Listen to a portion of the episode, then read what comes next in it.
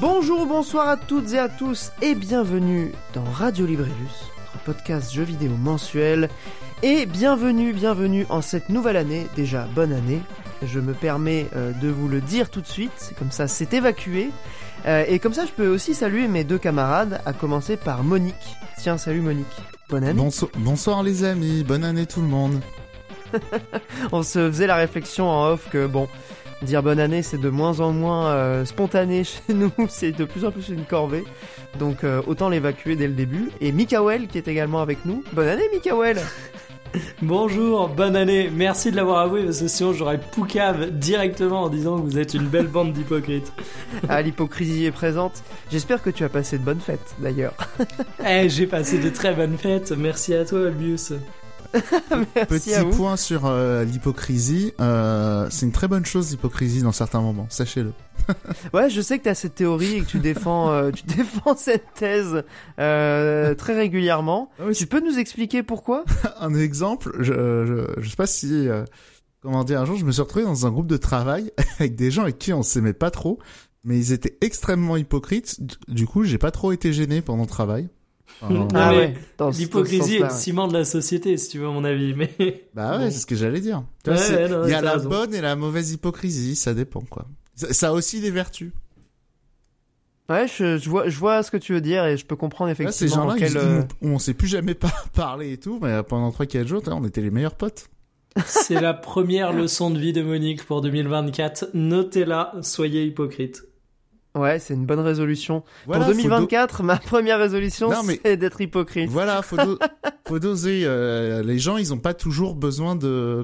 Il y a pas besoin de dire la vérité. Pas Genre, euh, toujours. Voilà, il y a, y a, y a par exemple euh, l'un de vos amis qui a un loisir créatif qui est complètement nul. Euh, lui dire c'est vraiment nul ce que tu fais, bah ça aide pas quoi. Bah oui, c'est un peu méchant. Je, je vois complètement le, Et- les situations où c'est Peut-être nécessaire. que la personne va pas se décourager et après elle va être très forte. On sait pas. Eh bah, c'est possible. Eh ben, si jamais Voilà. tu lui dis que c'est nul dès le début, ça risque pas d'arriver. Exactement. Ça, c'est sûr. Bref, bah écoutez, euh, pour cette belle euh, année 2024, on sera tous hypocrites. Et on va aussi parler de jeux vidéo, puisque bah comme on le fait chaque mois, on décortique l'actualité, on revient un petit peu sur nos jeux du moment. Alors là, on est en janvier, donc nous en voulez pas, on devait faire l'épisode en décembre, mais ça a été un petit peu compliqué de se, de caler une date euh, avant, aujourd'hui. Donc on va faire grosso modo le bilan de l'année 2023 à base de petits tops, comme vous avez maintenant l'habitude de le voir sur la chaîne. C'est un peu la tradition de 95% des podcasts euh, jeux vidéo. Donc on va pas euh, déroger à cette règle, on va faire un top 5 des jeux de 2023. Euh, mais avant, comme d'habitude, euh, on va Juste- rester... Désolé, Ouais, je te coupe aussi. Je viens d'avoir un flash de récemment là où l'hypocrisie m'a aussi sauvé la vie. L'autre jour, l'autre jour, j'étais à vélo où effectivement un feu rouge, j'ai pas marqué l'arrêt. J'ai roulé Les saletés de cyclistes. J'ai vraiment roulé à deux à l'heure dans une rue déserte en, en pleine journée, donc vraiment. euh, Ouais, moi, je, je- a- ça m'arrive de griller les feux rouges aussi. Hein, non, mais en genre, j'ai pas mis le pied à terre, mais c'était tout comme. Genre, vraiment, j'allais à deux à l'heure. Et du coup, il y a des policiers qui m'ont arrêté et tout, qui m'ont contrôlé, machin. Ah, sérieux? Et tu vois, j'ai vraiment fait Ah oui, monsieur l'agent, écoutez, je vous présente mes excuses, machin. Et, Merci pour votre travail. Eh, Quel hypocrite ben, j'ai toujours pas reçu l'amende. Voilà. Ah bah ils ont ouais. Je pense qu'ils sont quand même euh, globalement un peu coulants sur euh, les vélos parce que sinon ils passeraient leur vie à mettre des amendes au vélo. Alors figure-toi qu'à Nantes, j'allais toujours au taf en vélo et il y avait un spot où tous les non tous les matins j'exagère mais toutes les semaines t'avais des flics qui étaient postés et qui distribuaient des PV pour des conneries du genre mais vraiment c'était leur spot et toutes les semaines ils baisaient des dizaines de personnes c'était incroyable Ah ouais. Donc putain, sache vrai que ça dépend, Ça, fait de la euh. thune euh, gratuite quoi. c'est Ah oui. comme les chasseurs il y a les bons et les mauvais flics tu vois Mais voilà, c'est quand Sarkozy, il a mis les quotas pour les trucs. Voilà. Voilà. C'est pour, On s'est tous fait baiser. voilà, c'est c'est pour ça que du coup, ils font des contrôles, euh, on va dire, euh, sur des gens qui sont sûrs de pouvoir réprimander. Ah bah c'est clair que si tu te mets à un feu rouge euh, et que t'attends les vélos là, là, tu vas avoir du tu vas avoir de la bande en pagaille. Hein. Bah, il y a, risque pas de on va dire, il y a de- d'autres, il y a d'autres spots assez connus euh, parce que bon, voilà. on va éviter de lancer des polémiques de premier podcast. C'est Ah. un peu c'est un peu ce que j'allais Ah ouais, moi Voilà. je je ce tout que seul. j'allais dire. Ça commence bien l'année. Euh, vous êtes dissipés, euh, messieurs. J'allais dire donc, on va parler un petit peu d'actualité, mais avant toute chose, il faut quand même remercier nos patriotes. Et d'ailleurs, j'en profite pour faire une petite annonce, à savoir que euh, comme on a un gros euh, sujet, enfin beaucoup de, voilà de matière aujourd'hui, on va faire un gros épisode classique et on se garde le, bonus pour le mois prochain. Ce sera un sujet de bonus qui demande un petit peu de préparation, donc euh, on va dire qu'on se le réserve pour le mois de février. Donc là, on va faire un épisode classique. Je remercie évidemment les patriotes qui nous soutiennent euh, sur patreon.com slash Radio Librius. Commençons avec les actualités. Il y en a pas énormément parce que sinon, euh, voilà, vu qu'on a les top 5 et tout, on va se garder un peu de temps. J'annonce aussi que au sommaire, on a le retour du jeu du sens critique. Euh, je vous ai préparé ça pour euh, pour l'entracte. Et euh, bah, sans plus attendre, les jeux les plus téléchargés sur l'eShop en 2023 au Japon. Le saviez-vous? Petit, petit quiz, c'est un quiz en forme de, un- une news en forme de quiz. Euh, à votre avis, je crois que Monique doit savoir, mais euh, Mikael, quel est le jeu vidéo le plus téléchargé au Japon sur le store de la Switch? Non, mais- en 2023 Alors, je vais pas suivre T'as peut-être conseil. entendu parler de ce jeu. Je vais pas suivre le conseil de Monique pour bien commencer l'année. Je vais pas être hypocrite. Mais franchement, les jeux les plus téléchargés sur l'eShop en 2023 au Japon, c'est tellement précis. T'as mis dans le conducteur parce que je suis un weeb. euh, c'est vraiment ça. J'en ai aucune idée. Honnêtement, c'est tellement précis que je m'en fous un peu. En fait, c'était plutôt pour euh, l'occasion de. J'ai j'ai mis cette news pour une raison euh, précise. C'est pour pouvoir parler d'un jeu phénomène. Mais moi, je pense savoir c'est quoi et j'ai pas vu le top. Ouais. Bah, je pense que tu y as joué en plus, Monique, à ce jeu phénomène qui est en train d'envahir le monde entier. Ah, je laisse Monique sur ce terrain. C'est plus son domaine. Alors maintenant, c'est plus euh, Only, euh, mais c'est Suika Game, j'imagine. Exactement. Qui est devant euh, Tears of the Kingdom, ce qui est quand même une performance assez euh, remarquable. Euh, donc Suika Game, euh, un le jeu jeu de la qui- pastèque. Ouais, voilà, exactement, le jeu de la pastèque. Vous savez que J'ai aucune idée des- de ce dont vous parlez. Mais vraiment. T'as pas ex- vu des, des, des clones sur Android ou sur euh, iPhone? extraordinaire, ça, Mikael. Hein. Faut vraiment que t'essayes. Hein. Alors moi, sur téléphone, je rejoue à Plante vs Zombie pour vous dire. Mais euh, Ah ouais. ouais. si vous voulez tout savoir, j'y joue en ce moment même là. Il n'y a pas de respect. D'ailleurs, c'est grave, j'y pense, Mikael, cette année. T'as pas joué au nouveau jeu de Blizzard, là, le Lord Tower euh, Defense sur téléphone? Mais il est sorti ou pas? Parce que je me suis mis une alerte, mais j'ai rien reçu. Donc je suis parti du principe qu'il n'était pas encore sorti. Je crois qu'il a un peu floppé, mais euh, si, si, euh, Warcraft machin, là. Ah terrible, j'ai loupé ça. Ah, oui, putain. comme t'es notre à spécialiste. son- euh, sa réputation de Tower spécialiste Defense. Tower Defense. Ah, je suis le seul passionné de Tower Defense en France à l'heure actuelle, donc euh, bon. Warcraft Et j'ai loupé Rumble, ça. si, si, si. Ah, C'est sorti il y a deux mois. Ah oui, j'en ai même pas entendu parler, ouais, c'est, c'est, c'est chaud. Euh, bah, tu pourrais essayer Suika Game, du coup, qui a une sorte de mélange entre un Tetris avec euh, un système, euh, un moteur physique, pardon, et euh, 2048. Donc le principe, c'est de combiner des fruits du plus petit au plus gros, deux par deux, pour pouvoir former à chaque fois un fruit un peu plus gros, et dans un, espace évidemment contraint, limité, euh, qui vous obligera du coup à jouer un petit peu de stratégie et d'optimisation. C'est très très addictif, euh, c'est assez euh, fascinant comme jeu. Alors pour le coup, euh, je l'ai pris sur euh, sur smartphone, c'est une version je crois que c'est un clone assez fidèle puisque j'ai vu un peu les images, c'est exactement les mêmes assets que Ouais, sur euh, que sur Switch. la physique n'est pas la même, ça change tout. Ouais, mais écoute, euh, j'avais l'impression que c'était déjà euh, pas mal. hein. Enfin, j'ai pas mal joué du coup sur mon téléphone. En fait, c'était vraiment plus pratique d'y jouer sur smart sur euh, smartphone. Ouais, de fou, parce de que c'est tu vois c'est vraiment un jeu qui sort facilement pour 5-10 minutes quoi Euh, et donc j'y ai joué beaucoup dans le train dans les transports et bah, j'ai toujours pas réussi à le finir quoi j'ai même pas réussi à aller au bout t'as réussi à avoir un- une pastèque toi? Évidemment, j'en ai eu plusieurs, monsieur. ah putain il est trop fort Mais après, ça, trop fort parce que moi je suis une grosse brêle à ce genre de jeu ça, hein. ça dépend des versions. euh, moi, j'ai une version euh, sur iPhone qui tourne sous Unity, où là, j'ai déjà fait des 8000 euh, de score et tout. Euh, ah oui d'accord Alors que sur Switch, effectivement, je planche à 2800 parce que la physique est complètement baisée sur la version Switch? Pourtant, c'est la version d'origine. C'est la version, euh, entre guillemets, officielle, euh, la version Switch. Oui, mais elle est branlée, enfin, elle est super. C'est compliqué parce qu'avant c'était un jeu flash et tout. Donc, en vrai, vous pouvez déjà y jouer en flash euh, sans même rien débourser et tout. Ouais. C'est peut-être plus pratique pour vous pour essayer. Ou sur mobile, il est gratuit. Hein. Enfin, il y a des versions gratuites. Ouais, moi j'ai pris une version 1 euro, j'avoue, comme ça j'ai pas de pub. Ouais, pareil. Et euh, ouais, donc ça dépend parce que genre sur Switch typiquement les les cerises coincées entre deux gros fruits, au bout d'un moment quand il va avoir du poids, la cerise elle va dé- elle va décoller n'importe comment et tout. euh. Ah ouais, ouais, ok. Voilà. C'est beaucoup plus dur à anticiper. euh, ok. Bah non, surtout que c'est enfin c'est c'est du pif. C'est-à-dire que tout Oui. va bien dans ta partie et il y a un moment la physique va faire n'importe quoi et euh, et tu vas perdre. Ouais, ça c'est assez casse-couille. Euh, en tout cas, c'est un jeu qui est sorti il y a quand même euh, presque deux ans, enfin plus de deux ans. Il est sorti en décembre 2021 au départ, et en fait, il a eu un succès un petit peu euh, inopiné, euh, pas du tout prévu. Euh, notamment parce qu'il y a eu pas mal de youtubeurs, VTubers aussi, qu'on dit, comme on dit, notamment au Japon, qui en ont parlé dans des vidéos, et ça, ça a créé une espèce d'effet d'emballement. euh, qui a euh, complètement euh, ravagé le, le marché du jeu Switch, puisque vraiment bah, le jeu le plus téléchargé, ça, ça, ça, ça veut tout dire. Après, c'est un jeu qui coûte genre 2 euros, ce qui aussi explique en partie son, son succès. Euh, L'effet d'emballement et de les gens ont envie de tester, euh, ça, c'est c'est aussi pas un gros engagement, tu vois, de payer un jeu à, à 2 euros euh, et 300 yens au Japon. Mais, euh, mais c'est quand même assez ouf. Et alors, du coup, depuis quelques mois ou quelques semaines, euh, c'est en train de vraiment prendre un peu partout dans le monde. Euh, il est régulièrement dans les tops sur les, les stores du coup mobile. Je, je pense que c'est pas fini quoi. C'est un jeu qui va, je pense, être de l'équivalent de 2048 euh, en termes de voilà de- de- d'impact euh, qui va marquer les gens. Quoi. Je vois des, je vois même des vieux y jouer dans le métro. euh, Ce que j'allais dire, hein, moi même euh, même mes sœurs et tout, euh, je, elles jouent à ça alors que c'est pas du tout des weeb. Euh, elles, jouent pas vraiment, enfin elles jouent pas beaucoup aux jeux vidéo. euh, voilà quoi.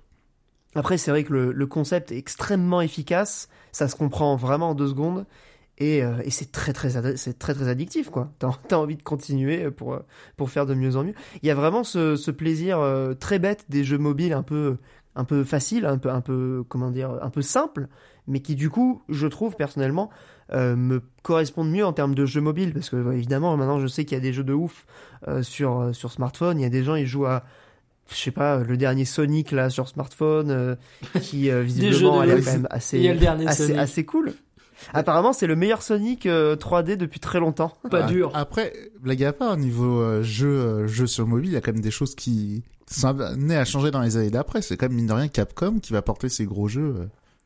Oui, alors après, c'est des Mais versions. qui a envie de jouer à un gros jeu sur mobile, comme dit Olbius? Mais c'est Enfin, la question que je me pose en euh, fait. Est-ce que t'as vraiment envie de jouer à RE4 euh, en version euh, genre vraiment rabotée euh, sur ton smartphone Alors, quoi? c'est pas du tout une version beauté, je sens. C'est la Mais même non, version. mais ça- sans parler de ça, est-ce que tu as envie de jouer à RE4 de façon mobile? Est-ce que tu as envie de prendre ton pad quand tu prends ton téléphone?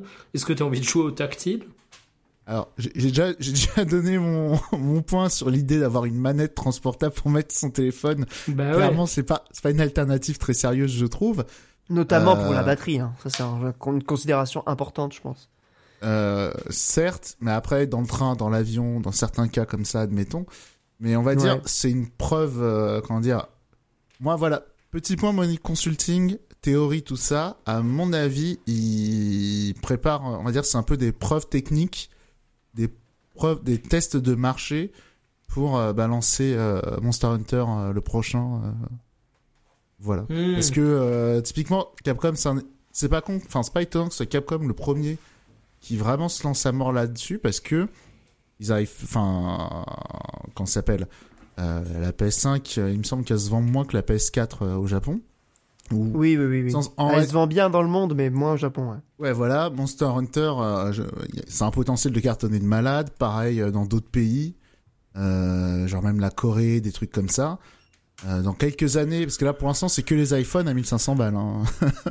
Oui, c'est que les iPhone. Max, euh, exactement. Voilà, non juste les pros, Enfin, les 15 pros. Euh, mais en max déjà ça fait, ils sont balèzes hein, les, les Pro Max, c'est déjà une petite tablette. Euh, Il y a ça, il y a Death Stranding aussi qui a été annoncé. Euh, donc euh, Oui, oui, oui, oui. Putain, mais quelle horreur, Death Stranding sur mobile, tu vois. Enfin, c'est le, le, le truc antinomique de base, quoi. On parle d'un jeu d'ambiance où faut te poser, profiter de la musique, de la solitude du, du délire. Ouais, non, mais là, c'est vrai que je suis d'accord avec Mikael. aïe, aïe. Pour le coup, c'est ça. moi, c'est un non-sens a- total. Bah, il y a ça, ou alors peut-être qu'Apple aussi vont lancer un dock pour euh, pour les Oui. téléphones pour t'en servir comme euh, comment dire comme PC. euh, on va dire, genre t'arrives au bureau. Je crois que c'était Samsung qui avait essayé de faire ça au moment où euh, t'arrives au bureau, tu branches ton téléphone portable et c'est ta tour. Est-ce qu'ils vont pas essayer de faire ça avec l'iPhone aussi euh? Ouais, alors le Samsung Dex, ça a pas été d'un grand, d'un grand succès. hein. Ouais, c'est clair. Mais euh, À part la Switch, en vrai, il n'y a pas d'équivalent euh, qui fonctionne autant. hein. Enfin, le, système de dock, euh, il marche bien pour la Switch, mais il marche pas trop pour le reste. quoi. Mais après, là où c'est intéressant, ça veut aussi dire que demain, euh, de plus en plus, faut s'habituer à avoir les jeux portés absolument partout où ça peut être porté. Ah oui, oui, ça c'est clair que ça va être de plus en plus commun. ouais. C'est c'est assez évident. Mais euh, comment dire Bon, je vous en parlerai un petit peu après, je vous ferai un petit retour d'expérience, mais j'ai acheté un Steam Deck euh, reconditionné, puisque j'ai trouvé une, offre euh, intéressante. Et il faut dire qu'en fait, le principe du jeu en nomade, moi c'est un truc qui m'intéresse, je pense qu'il y a beaucoup de gens qui, qui kiffent, Euh, mais je pense qu'il y a quand même encore une barrière entre le jeu sur smartphone c'est-à-dire vraiment ton outil de, communication, ton téléphone portable, et une console portable qui euh, va vraiment être consacrée aux jeux vidéo. Euh, ne ne serait-ce que parce que c'est un outil dédié aux jeux vidéo, euh, qui a des manettes intégrées. Enfin, il y a beaucoup de trucs qui font que dans Ouais, l'esprit le de- format. des joueurs, c'est encore assez euh, séparé, quoi, les deux. Bah, En, en vrai, on peut peut-être avancer ton, ton retour sur le Steam Deck parce que euh, quand même, il y a, il y a un truc, on va dire, depuis la Switch, euh, on va dire, on va dire la qui était la dernière console portable qui restait avant euh, l'arrivée des roguelike et Steam Deck et compagnie, c'est que c'est plus tant des euh, consoles portables que vraiment tu mets dans ta poche ou dans un petit sac euh, que t'as toujours sur toi. Oui, non, là pour le coup, on Comme est sur des modèles un peu plus mouse. ouais. Bah ouais, tu vois, c'est c'est ça aussi. Donc du coup, on a perdu ce ce côté-là des consoles portables. Alors il existe des petites consoles portables rétro euh, qui font très bien le boulot pour ça et qui sont toutes petites et euh, voilà. Mais euh, on a quand même perdu ça sur sur les téléphones qui eux ont tendance à être de plus en plus gros. Euh, tu vois ce que je veux dire? Il y a il y a moyen de récupérer euh, quelque chose qu'on a Ça, perdu ça va là- dans la poche. Ouais, ouais, ouais. Voilà. Mais euh, encore une fois, ça, ça, ça a tellement de problèmes, euh, ne serait-ce qu'en termes de plaisir de contrôle. Ah, Enfin, ça- il ça faudrait avoir cette jeux. manette. Oui, ça dépend des jeux. Oui, bien sûr qu'il y a des jeux qui sont très bien pensés au tactile. League of Legends, euh, euh, alors moi j'ai un iPhone qui est pas très grand et euh, qui a quelques années maintenant. C'est euh, League of Legends sur mobile, c'est mortel. euh, Les contrôles. Ah, c'est vrai que tu sont, nous en avais euh, parlé. Ouais, mais les, les contrôles elles sont incroyables. Euh, alors c'est pas tout à fait pareil que sur PC, parce que t'as un stick virtuel, mais après pour lancer les sorts, tu fais que au tactile. Du coup, même en plus, t'as une expérience de jeu assez particulière. Ah, mais genre, tu jouais où à ce League of Legends? Euh, posé dans mon canapé devant une latte. hein. Ok, c'est bien ce que je pensais. Mais du coup, c'est typiquement le genre de situation où moi, personnellement, je préfère jouer au Steam Deck ou à la Switch parce que c'est plus confortable, tu vois. tout Alors, simplement. Je suis d'accord. Est-ce qu'il existe aussi euh, en Chine, pour le coup, des consoles portables où euh, t'as un stick? T'imagines un Joy-Con où tu, enfin une Switch où tu retires le Joy-Con de droite? Ouais. Et Voilà. du coup, t'as moitié tactile, moitié contrôle. Ah, du euh, coup, t'as un stick physique et euh, tu tapotes avec les doigts. Et sur certains jeux mobiles qui sont pas non, forcément hyper populaires euh, euh, chez nous, mais genre par exemple euh, le Battle Royale, euh, le PUBG mobile, par exemple, apparemment ils Ouais, jouent ouais, ouais, particulièrement bien comme ça. Oui, non, mais ça, je veux bien, je veux bien le croire. hein. C'est plutôt, euh, enfin après, je, voilà, je parle vraiment de mon expérience euh, subjective. C'est, c'est voilà, c'est un peu le côté, euh, un peu euh, à l'ancienne entre guillemets, de, du plaisir d'avoir une, une console physique euh, qui est dédiée aux jeux vidéo et d'avoir quand même des boutons. Genre, je sais pas, mais le fait d'appuyer sur des boutons, c'est quand même un plaisir euh, tactile que je retrouve pas sur des jeux qui sont full tactiles euh, justement. Euh, Bah. même s'il y a des jeux qui sont tactiles que j'aime bien, mais c'est, vraiment pas la même expérience. Disons, disons que les jeux full tactile, ils doivent particulièrement être pensés. C'était comme euh, Voice of Card aussi. Moi, j'avais fait en full tactile. Ça marche, enfin avec la Switch sans les Joy-Con au final.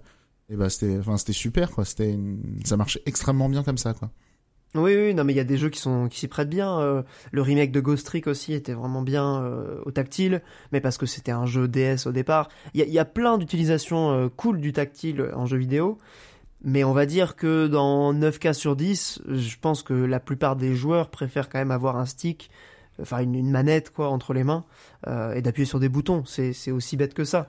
Alors, Euh, et oui, si vous voulez, on peut on peut parler vite fait du Steam Deck. Juste Alors un, du au- coup- un autre point, c'est mon point, c'est que dans la situation actuelle, je suis assez d'accord, mais euh, je pense qu'on sous-cote encore l'intérêt du tactile, qui a d'autres formes de jeu, d'autres formes d'interaction à imaginer qui peuvent être intéressantes. Ah oui, oui, là pour le coup, je suis d'accord. Mais de toute façon, ça va être amené à évoluer de manière de plus en plus rapide, ne serait-ce que parce que nous, on a peut-être moins l'habitude euh, de jouer au, au, au mobile, sur mobile, là où les gens qui ont, qui ont, voilà, qui ont 15 ans, c'est, beaucoup plus commun, tu vois. C'est aussi une question de génération, je pense. Après, euh, euh, sur l'exploitation du tactile, euh, on parle pas d'une techno qui date d'hier, on parle pas de tentative de jeux vidéo sur smartphone qui date d'hier non plus. Euh, disons que ça se Non, fait bien attendre. sûr. Quoi. Ça se fait attendre, mais il faut voir aussi en, en termes de génération. Parce Ouais, que je pense vraiment mais- que les gens qui ont moins de 20 ans, et ils ont beaucoup plus le réflexe de jouer sur, euh, sur smartphone que, que nous, quoi, tout Ouais, mais le développement des jeux, tu l'as déjà eu, quoi. Enfin, t'as, Ouais, t'as, ouais. t'as- t'as 10 ans de développement de jeux smartphone euh, déjà dans les dents, quoi. Ouais, mais Bah, encore il y a- une il y a fois, des super jeux hein, sur smartphone. euh, En- encore juste une qu'on fois, joue moi, pas, je- quoi. je, je pense qu'il y a des trucs, euh, tu sais, genre par exemple Genshin Pa- Impact, je suis curieux de savoir la répartition de gens qui jouent sur, euh, star- sur euh, smartphone et euh, versus console. Pareil pour l'autre truc, euh, je sais plus quoi, Star euh, Rail là. euh. Oui, le nouveau jeu du même studio. Ouais, voilà. ce- ce- Enfin, il y a pas mal de jeux comme ça sur Mais mobile Après, là où qui ils ont sont l'air très d'être des succès. J'en ai jamais entendu parler, tu vois. Alors là que- où ils sont très malins sur Genshin Impact, c'est le crossplay. Ouais, Ouais. exactement. Enfin, c'est- jouer sur PC, le- tu peux jouer tu peux partout, continuer tes parties et tout. Et pour moi, c'est peut-être plus ça l'avenir en fait, parce que si tu pars du principe que euh, demain, bon, ça irait même dans le sens des jeux services, mais eux pour le coup, ils ont pris un petit peu de plomb dans l'aile. Mais si tu pars du principe que demain, euh, ton device mobile, il sera euh, de toute façon aussi puissant que ta console et que tu auras peut-être moins de limitations techniques liées à ça. Bah en fait, euh, j'ai envie de dire, tu auras le confort de jeu qui rentrera en compte. Comme dit Olbius, c'est toujours plus agréable de jouer avec une manette. Mais tu partiras du principe que ton autre machine a peu dépanné et que tu es conscient de ce sacrifice. C'est plus vois, comme ça, à la limite, que j'y crois sur les gros jeux. Bah, c'est pour ça qu'on en revient au point euh, Monster Hunter. Je, euh, je pense, tu vois, du crossplay sur Monster Hunter avec Ouais, je on je va dire pas con pour Monster. l'émission en solo qui dure une quinzaine de minutes euh, à peu près, euh, dans, en tout cas dans le dernier, dans Rise. Euh, tu fais ça dans un trajet de métro, c'est envisageable, par exemple. Ouais, Ouais, et tout non, fit en façon, plus c'est sur Monster. Hunter, je trouve. Enfin, même euh, la dimension ultra sociale du jeu fait que tu peux avoir un sens à le faire comme ça. Après, pour les contrôles, faudra quand même repenser le truc. Ah, oui, ça, ça demande un vrai taf, ouais. Parce qu'après, il y a une époque où justement euh, la, la PSP était, était extrêmement euh, populaire, notamment pour ça, et parce qu'il y avait Monster, Monster Hunter dessus, mais euh, ça peut très bien s'imaginer de remplacer ça par euh, le smartphone. Moi, ça me choque pas du tout. Maintenant, euh, faut voir à quel point ça va être populaire. Mais en fait, on a l'impression, peut-être de notre point de vue, que le jeu mobile est encore un petit peu euh, secondaire, mais dans les faits, c'est c'est clairement le moteur de l'industrie en Ah non, matière je de dis, pognon. attention, je dis pas qu'il est secondaire. Je dis qu'il y a une catégorie précise de jeux sur lesquels tu as envie de jouer sur mobile. C'est Oui, très ça, différent. oui, oui. Euh, aujourd'hui, euh, aujourd'hui, euh, évidemment, tu vas regarder les résultats des éditeurs. Il y a, il y a des jeux mobiles qui sont des véritables vaches à lait, et ça, je pense que tout le monde en a conscience. Moi, Notamment le- le- Genshin Impact. hein. Voilà, le seul point sur lequel je, je mets mon warning, c'est est-ce que demain, tu as envie de te faire un triple A sur ton smartphone si c'est un jeu exclusivement smartphone, tu vois, je... Bon. Bah, visiblement, là, c'est plutôt des portages euh, qui se profilent euh, sur les derniers, derniers smartphones les, les plus puissants. En Parce vrai, que tu vois, je- Genshin Impact, par exemple, j'aimerais beaucoup savoir le nombre de joueurs qui jouent sur smartphone. Je pense qu'il y a une proportion qui est juste délirante. En plus, c'est un C'est la majorité. Hein. C'est un super bon jeu et gratuit, mais ce que j'aimerais encore plus savoir, c'est combien ils jouent aussi sur PC, en plus de téléphone de temps en temps, ou sur console, tu vois. Ouais. Ouais. Et puis en plus, je pense, sais, peut-être les gens ils font pas les mêmes choses. Tu sais, genre les gros donjons, De ils les font peut-être sur euh, un support euh, sédentaire, on va Et dire ils ça vont comme ça. grinder euh, sur mobile euh, quand ils sont dans les transports autres, quoi. Ouais, c'est ouais, ça. ouais, Parce ça me paraît très très logique, ouais. Genre voilà, pour faire aussi écho aux fameuses companion app qu'on avait évoquées le mois Oh là là. Oui, c'est vrai. numéro. C'était la période euh, il y a 10 ans. Putain, c'est c'est bien mort de chez mort, hein, ça pour le coup. Ça a pas duré très longtemps. Ouais, j'ai cette, euh, plus, cette euh, j'ai même pas d'exemple de jeux sortis ces cinq dernières années qui ont ça. Il y avait pas Non. de Deus Bah, un Ex jeu, un jeu qui aurait pu en avoir, Ah, Deus c'est Ex, ça fait- Anthem. Pardon, Deus Ex, ça fait plus de 5 ans. hein. Ouais, Euh, c'est- Anthem, c'était quoi? C'était 2017, je crois, ou alors peut-être non, Non, un peu Anthem. plus tard quand même. Non, 2020. 2019. 2020, c'est si vieux que ça Oh, je- Enfin, c'est si récent que ça Je dis ça à la louche, hein. attends, je regarde ça. Parce que donc, euh, la deuxième actu, euh, c'est juste une actu comme ça qui m'a étonné.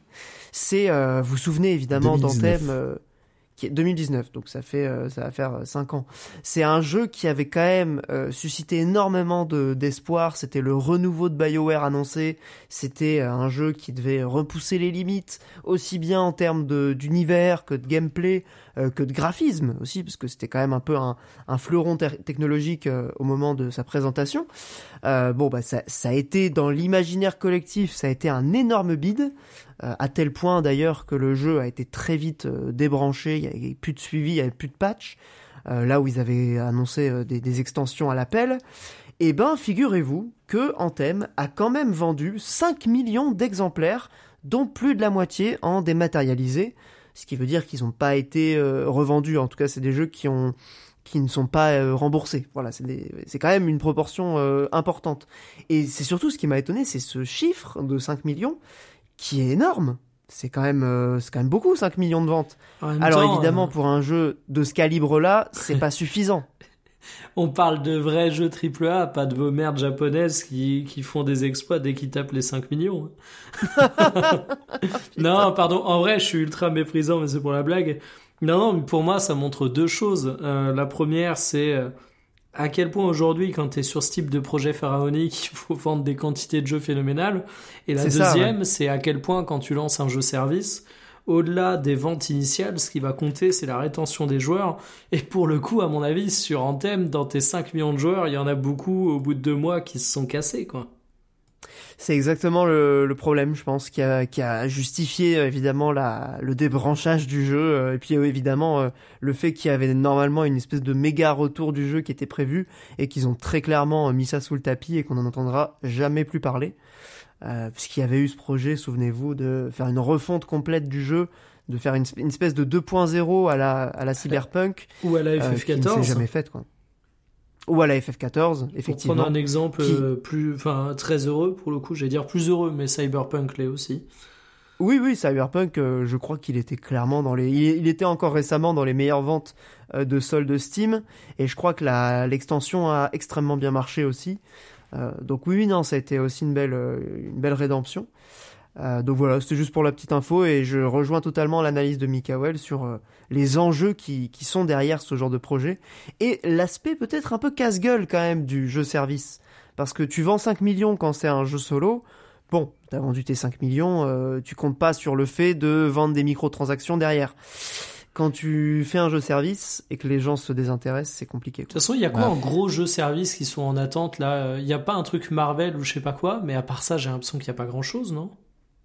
Hmm, Très bonne question. réfléchir. Je, je Très bonne question. J'ai vraiment l'impression que c'est un peu comme les Battle Royale. Il y a un moment, tout le monde voulait avoir le sien.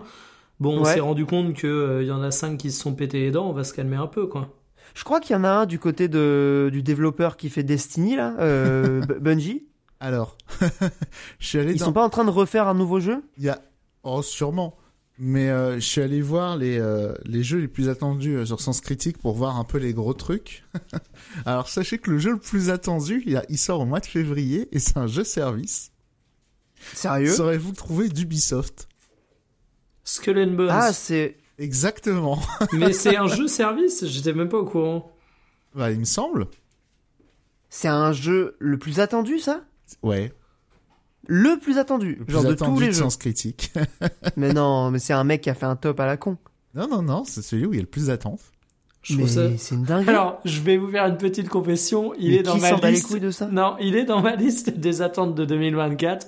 Mais C'est vrai. personnellement, euh, c'est un peu en mode. euh, Pour la blague. Non, mais je, je, je pense, euh, je, je pense qu'il y a un monde dans lequel je l'achète et où je passe des bonnes heures.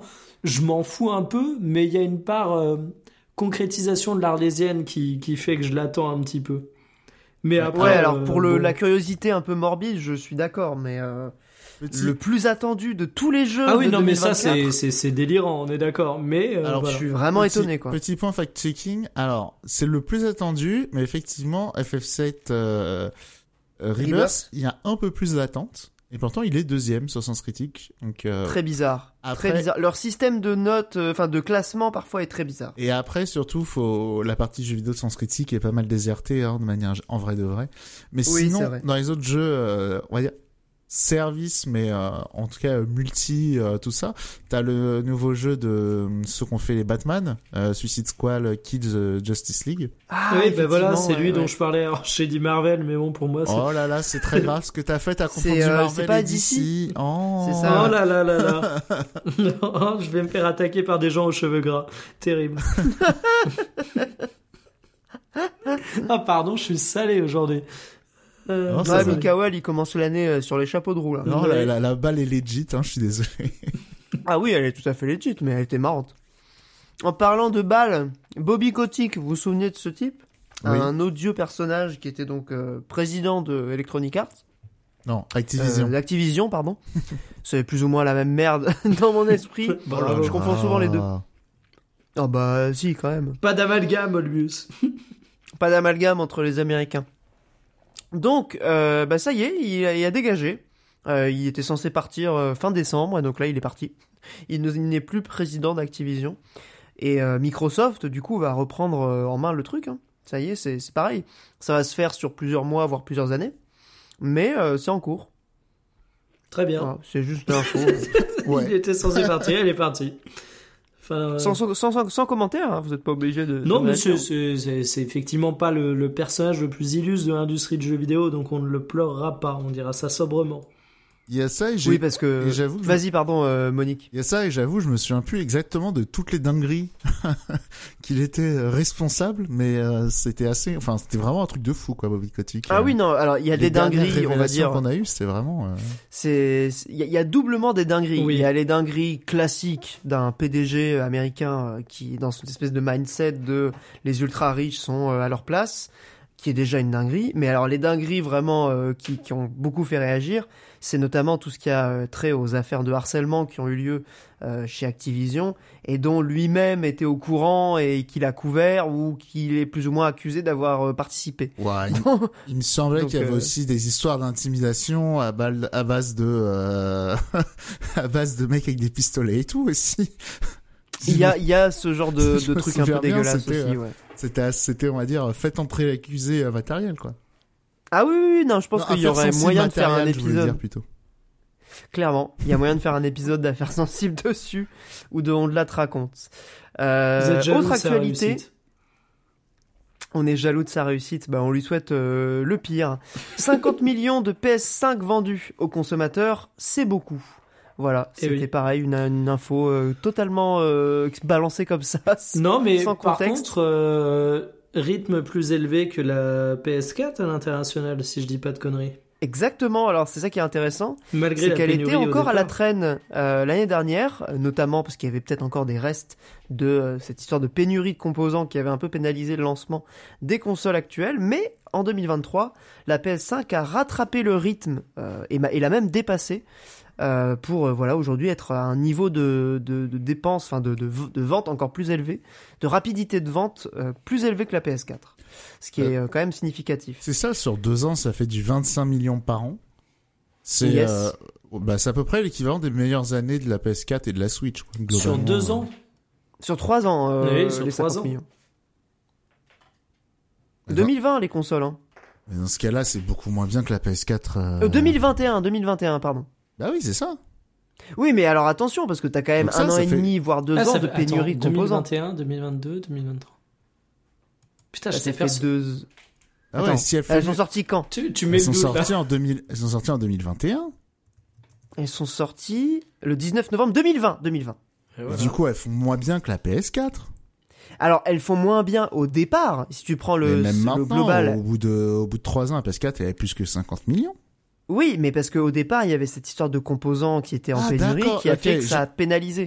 Mais aujourd'hui, C'est, tu veux tu dire vois qu'elle a fait une meilleure de, année 2023 que la, que la troisième année de la PS4. Ok, c'est c'est bon. exactement ça. D'ailleurs, elle a vendu, donc en 2023, la PS5 s'est vendue à 22,5 millions d'exemplaires. Donc c'est quasiment la moitié du total des trois années sur une année. Pour le coup, moi je pensais qu'au total la PS5 s'était vendue plus vite que la PS4 désormais, mais euh, je viens de fact-checker ça. La PS5 se retrouve légèrement plus lente que la PS4, effectivement, au total. Ah ouais, ok. Après, en tout cas, il y, a un y a un bond de 65% de ventes par rapport à 2022. Bah, tu m'étonnes, Ouais, par rapport à maintenant tu peux l'acheter, quoi. Ouais, c'est ça. exactement. Ouais. C'est ça, le problème, c'était clairement, euh, c'était, enfin, on voit que les pénuries, ça a vraiment entaché euh, le développement de la console. hein, ça, c'est évident. Et d'ailleurs, j'ai une Bah ouais. petite question euh, pour Monique Consulting. Euh, Il, il me semble que là, on est dans une bonne période pour la PS5, étant donné que euh, Microsoft, il paraît qu'ils font des consoles, mais personne les a vues. Euh, Nintendo, la Switch commence à bien vieillir. Tu me rappelles le, le pronostic de date de sortie de la Switch numéro 2, mon cher Monique? Il me semble, euh, j'avais dit cet automne. Je me rappelle plus du tout. C'est pour ça que je te redemande. Il me semble que c'était cet automne que j'avais dit. D'accord. Avec une annonce, euh, quoi, euh, genre mars-avril, un truc comme ça? J'avais dit janvier ou après, ou, euh, après le, euh, le bilan fiscal. Donc euh, mars, quoi. Enfin, euh, mars-avril, ouais. C'est ça. Parce que là, euh, en vrai, sur Switch, là, il reste vraiment plus rien. hein. Ouais, ouais, ouais, non, il y a plus grand-chose. bah, les derniers grosses, dernières grosses cartouches sont sorties. Il y a Metroid Prime 4, mais il sortira sur la Switch 2. Il manque euh, le, le fameux remake de Fire Emblem 4 que j'avais annoncé un vrai. petit peu avant l'annonce de, de... Quoique non, c'était en 2020 que j'avais dit Fire Emblem 4, c'est le prochain. Mais euh, Ouais. voilà. Mais donc, euh, on s'attend probablement à la nouvelle Switch cette année, euh, effectivement, puisque d'ailleurs, cette année, euh, la Switch s'est vendue à 16,4 millions d'exemplaires, ce qui reste tout à fait euh, honorable et qui l'amène à un score vraiment énorme. Je crois mais que ça juste derrière la. Mais ça commence à chuter DS. là. Ça commence à chuter notamment en termes de rapidité de progression, c'est que là, en 2023, c'est un recul de, de vente par rapport à 2022 de 18%. Donc c'est quand même significatif. Sachant qu'une autre console qui est en recul euh, significatif de vente, alors qu'elle n'est pas en fin de vie, c'est la, la Xbox Series, que ce soit la, la X ou la S, c'est un package. On est à 7,6 millions, donc là tout ça c'est des estimations, on va dire, euh, assez précises basées sur un ensemble de recoupements de données, mais ça serait quand même une baisse de 15% par rapport à l'année dernière pour Microsoft, ce qui fait quand même mal au cul alors que la console a que euh, 3 ans quoi. Ah ouais, en même temps, euh, Terrible hein, on cette peut console. faire euh, aussi rapidement un bilan de l'année de Microsoft. Hein. Bah, ils ont pas d'exclus. euh, voilà. Il y a Bah, si, Hi-Fi alors, Rush. Alors, il y en a eu plusieurs exclus. Non, Il y a eu Starfield qui a déçu. on il y est a eu d'accord. Redfall. Voilà. qui a déçu qui a énormément été aussi. hein. nul à chier. C'est pas seulement qu'il a déçu, faut le dire, il est mauvais. J'ai eu l'occasion d'y jouer un peu. J'ai Eh eu ben- l'occasion d'y jouer un peu aussi. C'était Eh pas, ben euh, franchement, je me suis dit que j'avais rien loupé. Ouais, non mais j'y avais pas joué au départ. Monsieur, eh, vas-y, dans un moment d'égarement, je le lance. Bon, Mais il est dans le Game Pass quoi. bah Bah, voilà. euh, évidemment, évidemment qu'on l'a pas acheté. hein. Ça va sans Bah dire. oui, c'est évident. Mais Il y a euh, quand même une bonne surprise en début d'année, c'était Hi-Fi Rush. c'est vrai. Ouais, enfin, tu vends sorti pas des machines chapeau. pour Hi-Fi Rush, merci. Réel aussi, hein. Bien sûr, mais on va dire que l'année de Microsoft est vraiment pourrie, avec une petite étincelle de, de, de, de lumière ou de, une pe- petite pépite d'or dans une immense euh, chiasse euh, coulante. Mais ce qui est vraiment dommage, parce que franchement, moi, tu me vois un bon Game Pass, on pourra en reparler, mais j'expliquais en off avant qu'on débute le podcast que moi, 2023-2024, euh, c'est définitivement le glissement total du monde du PC vers le monde de la console.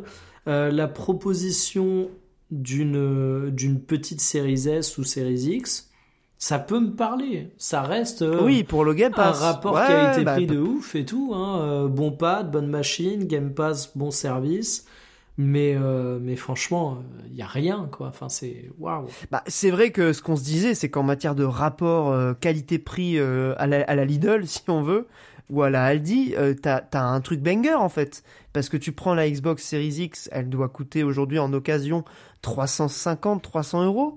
t'as clairement un catalogue avec le Game Pass, euh, c'est c'est un super plan quoi. Ouais, Mais ça fait pas vendre de machines, enfin ça fait pas rêver les gens quoi. après l'industrie du divertissement, euh, c'est pas euh, comment ça s'appelle, c'est pas un catalogue Lidl. Enfin, Bah non, justement, bah c'est C'est- bien pour ça que la console est en diminu en, en baisse de vente. Bah oui. on, on en revient à ce bon vieux, euh, comment ça s'appelle, ce bon vieux adage de Money Consulting. euh, voilà, la, la guerre du cool. Microsoft, console de bolos, euh, voilà. Bah, C'est- t'as beau avoir un bon C'est produit. vrai. C'est un peu comme, euh, je sais pas si vous aviez vu passer cette polémique euh, où apparemment aux États-Unis il y a du bullying euh, entre ados de ceux qui sont sous Android par rapport à ceux sous iOS. Hmm. Ah ouais, ok. Parce que les gens sous iOS, quand tu reçois les messages des gens sous Android, ils sont verts et pas bleus. ok. Et voilà, les gens ils sont en mode ah lol, je te parle pas euh, machin. Non, mais parce que euh, Android, voilà, c'est euh, perçu comme une marque de, bo- enfin comme des téléphones euh, de bolos euh, là-bas. Euh, et voilà. Et Microsoft, c'est un peu, c'est un peu pareil. Hein. Enfin, c'est des- c'est objectivement des bons produits. euh, là, tu, le Game Pass, euh, on va dire, en tant que, on- on va dire, tu, tu fais un diagnostic de journaliste, euh, testeur, euh, machin. euh, Automoto vraiment- Cyril Drevet. Turbo. voilà, exactement ça. ou Darty ou Cyril Drevet, quoi. C'est vraiment un produit mortel, mais euh, dans les faits, ben, c'est pas cool. Tu, tu fais pas Mais c'est même pas tant que ça un produit mortel, parce qu'ils ont pas d'exclus, donc ça je le redis. Hein. Parce que Ouais, franchement, le ouais, Game mais le- Pass, euh, t'as pas tout l'éditeur. Oui, mais t'as pas tout l'éditeur tiers du monde dessus, quoi. Enfin, je, je veux dire, le Game Pass, mine de rien, si t'es un joueur assidu depuis quelques années, t'en fais très vite le tour. Hein. C'est Ouais, ouais, vrai. Mais après, euh, quand ça s'appelle, si t'es pas un joueur si assidu que ça, t'achètes Oui, 5 jeux par Mais an. là, il faut la guerre du cool, je suis d'accord. Même, Voilà. même si t'es pas un joueur assidu, je vais te donner euh, le point coiffeur. Donc, comme je le disais souvent dans l'épisode, Yes. enfin dans le podcast, mon coiffeur a la Xbox Series S et il a le Game Pass. Là, j'y suis allé avant euh, Noël. On Il m'a dit, franchement, de le Game Nicolas Pass, ça fait-. J'ai croisé mon chauffeur de taxi. Euh, il disait qu'il Je- avait je peur comme- dans la rue. Je fais comme Bourdin, tu sais. Ouais. Euh, je vais Elisabeth parler du coup aussi, de. elle parle avec son taxi. hein. Ah, Il bon. m'a dit, le coiffeur, il m'a dit, ouais, euh, franchement, le Game Pass, ça fait 3-4 mois que euh, je trouve le service vraiment pas ouf. Et les nouveaux jeux qui sortent sont pas incroyables. Euh, franchement, j'hésite à me désabonner. Parce qu'au final, euh, bah, je joue quasiment toujours à Flight Simulator, parce qu'il adore ce jeu. Et en fait, je l'ai acheté.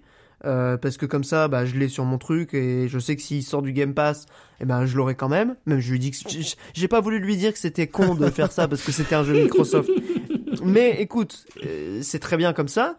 Il me dit, moi, je joue toujours au même jeu. En fait, le Game Pass, euh, il n'y a pas suffisamment de pépites et de jeux ouf pour me, me donner envie de rester, quoi. C'est Alors qu'il est, il est client. Cette année, je suis d'accord qu'ils ont un peu moins mis dans le mille, dans euh, ce que même sans forcément prendre des exclus, mais tu vois juste avoir le, le petit jeu euh, indé euh, sym- sympa, sympa auquel tout le monde a envie de jouer quoi. Ouais. Même cette année, ils ont un petit peu moins été bons quand même. Euh, Ils et- ont eu quelques gros triple A. Mais alors, tu vois, ce qui, me- Bah, ce attends, qui Sea me... of Star par exemple, il était dans le Game Pass ou pas? Il était Day One dans le Game Pass. Ah ouais. ouais, non, ok. Parce que tu vois, toi, il a, Oui, il a oui, eu non, pas ils mal ont eu de quelques- déco, le jeu. Euh, Il y en a eu quelques-uns, mais là où je trouve ça quand même de plus en plus choquant, c'est la vitesse à laquelle les jeux ressortent du Game Pass. Par exemple, en début d'année, on a eu la sortie de Persona 3 euh, portable euh, remake, enfin pas remake justement, remaster HD et la version de PS que Persona 4 Golden euh, en HD également. Ils sont déjà sortis du Game Pass, Ah même ouais, pas bah un an après, tu vois. Après, le 3, c'est normal, vu qu'il y a le remake qui sort dans un mois, donc... euh, Oui, et je crois qu'il sera sur le Game Pass? Non, peut-être pas. si. Si, si, si. Il sera Day One sur le Game Pass, ouais. Mais le 4, tu vois, c'est pareil, c'est étonnant. Ouais, Il y a beaucoup de jeux qui sortent vite du Game Pass. Est-ce que c'est l'annonce d'un remake du 4 On aimerait Ah, bien. écoute, Mais bon. bah, ça serait stylé, hein. Moi, j'ai très hâte du 3, hein. Ça, ça fait partie de mes grosses attentes euh, pour l'année prochaine. Il sort bientôt, d'ailleurs, il sort dans un mois. C'est ça. Ça fait partie de mes Ouais. quelques attentes aussi. Euh, on va terminer la partie actu. Il reste euh, deux petites actus. Une qui est un peu triste. Je vais pas terminer par celle-là.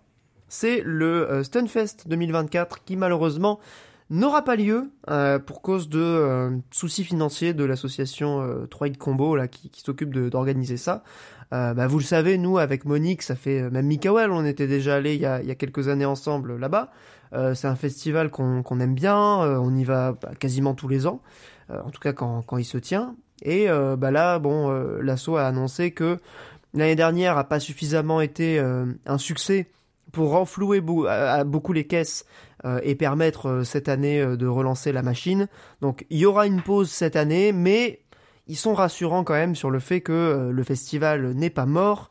Il compte vraiment revenir euh, en 2025. euh, toujours plus haut, toujours plus fort, comme le dirait Olivier Mine.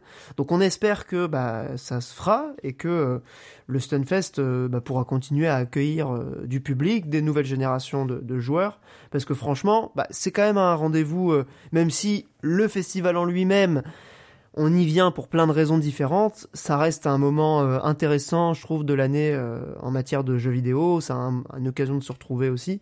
euh, et de partager des trucs autour du, jeu vidéo. Donc c'est quand même un festival qui, je trouve, a sa singularité et mérite quand même de, de continuer à exister à côté évidemment des méga salons comme la Paris Games Week, qui je pense intéressent peu de nos auditeurs. En tout cas, c'est ce que j'imagine. Bah, c'est surtout que c'est un festival, pas un salon. Donc, Effectivement, ouais. mine de rien, c'est vrai que ça a quand même un statut assez particulier. euh, c'est pas, euh, c'est quand même assez différent de des conventions aussi un peu plus traditionnelles.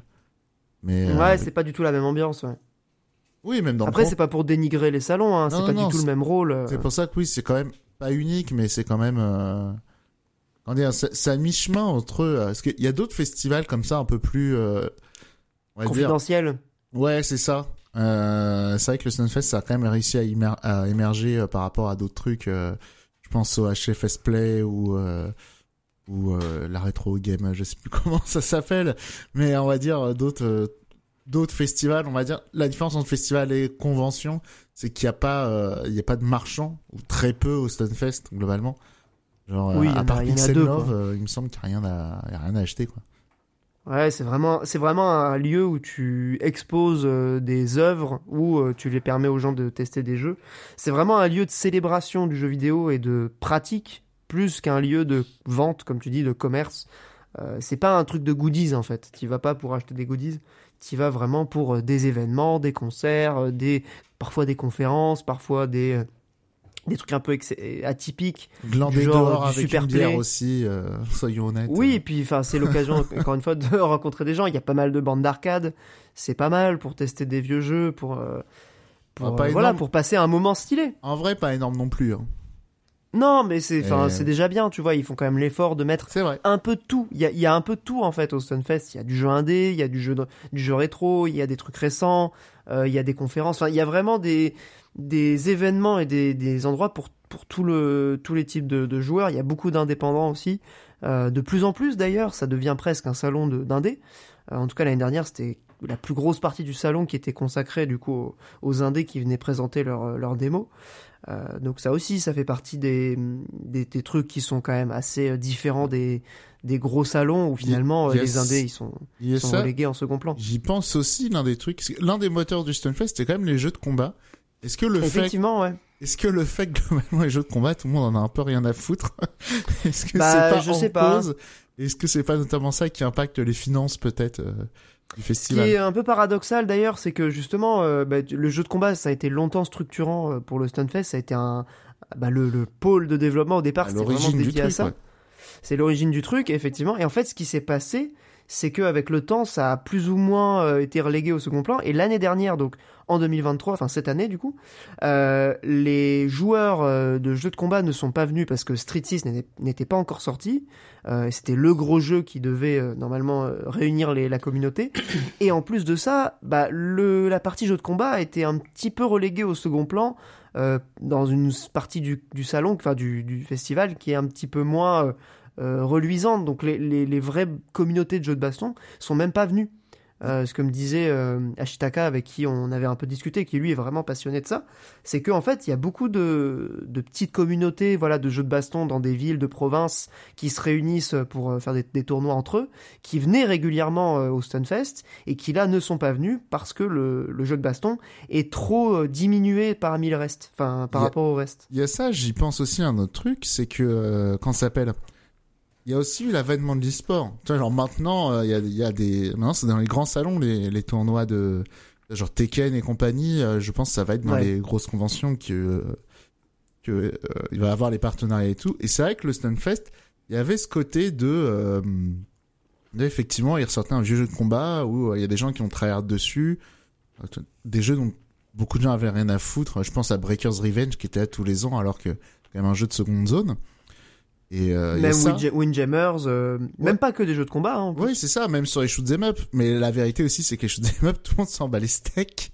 Mais C'est un peu, il c'est un peu il vrai. y avait des moments assez fous de se dire, euh, quand ça s'appelle, euh, tu sais, genre, ils venaient, ils venaient, venaient, euh, ils faisaient venir des gens de l'autre bout de la planète pour faire des super plays sur des jeux où, bon, voilà, quoi. Je, je me souviens d'une année, il y avait une version de Donpachi euh, sur- que personne n'avait tryhard parce que elle était mal foutue et l'éditeur avait quasiment retiré le jeu de la circulation pour ressortir une version. Mais il y avait ce japonais de 50-60 ans où il y avait une borne à côté de son taf qui a joué tous les jours pendant 20 ans. qui Ah jouait oui, ça, c'est quand même vidéo, mais exceptionnel. Qui jouait qu'à ça. et qui, qui était venu faire une démo. Mine de rien, c'est quand même une performance assez folle euh, de voir ça. Mais après, euh, Ouais, c'est assez unique. Puis euh, même sur les jeux de combat, il y avait des gros noms qui venaient parce qu'il y avait encore, il y avait encore cette aura. Et c'est vrai que bon, c'est de plus en plus cher, je pense, de faire venir les gens. Euh, c'est de moins en moins euh, considéré aussi parce qu'il y a de plus en plus de, de concurrence sur le créneau du jeu de combat. Il y a des salons qui sont un peu plus euh, friqués que le Stunfest. Et puis surtout le Sunfest, enfin, je, je pense que le truc qui est important, c'est que ça a pas non plus totalement pris le côté e-sport. Genre typiquement sur le jeu de combat, il y avait un truc qui s'appelait Stuntacus, où c'est des équipes de euh, super joueurs, donc pareil, enfin c'était des top players de plein de jeux, et euh, en gros ils tiraient des jeux de combat au hasard, et euh, il y avait un tournoi en équipe comme ça de, euh, et parfois de, de jeux à la con quoi. Donc oui, assez des jeux qui sont voir. pas dans leur euh, dans leurs compétences particulières. Quoi. Oui, bah ouais. Après bon, un champion Street Fighter, tu mets sur n'importe quel Street Fighter, voilà quoi. Ils se, évidemment. Il y a- il y a mais pas euh, mais c'est vrai que le concept est quand même, est quand même, euh, est quand même assez original. Quoi. Ouais, mais tu vois, ça par exemple, ça a aucun intérêt en termes d'e-sport. euh, et aujourd'hui, Ah oui, c'est bah non, mais ça fait un événement intéressant pour le public. c'est ça. Oui, c'est- et c'est pour ça que le côté, comme tu disais, célébration, il était quand même assez important, quoi. Et puis c'est vrai que pour le public, enfin le fait de venir, euh, de voir des trucs que tu verras pas sur euh, sur Twitch, c'est quand même l'intérêt aussi du du Stunfest. Malheureusement, euh, cette année, on ne pourra pas y assister. Bon, euh, passons à la dernière actualité qui est un peu plus rigolote, même si c'est en vrai pas un truc très joyeux. Est-ce que vous aviez entendu parler de ce jeu qui s'appelle The Day Before? Euh. Mikael, t'en avais entendu parler? Alors, pour être parfaitement honnête avec toi, euh, je me suis fait une session rattrapage en voyant que tu l'as mis dans le conducteur, mais j'en avais pas du tout entendu parler. Et en fait, je suis tombé sur la, la courte description du jeu et je me suis dit, oh, ça a l'air cool. Puis j'ai découvert euh, l'éléphant euh, dans la pièce, on va dire. Ouais, le poteau rose. Pour le, coup- pour le coup, je, je connaissais comme étant le, le jeu du flop. En fait, ce qui est intéressant avec ce jeu, c'est quand il a été euh, annoncé, ça n'existait pas. C'était pas, c'était même pas un vrai jeu en fait.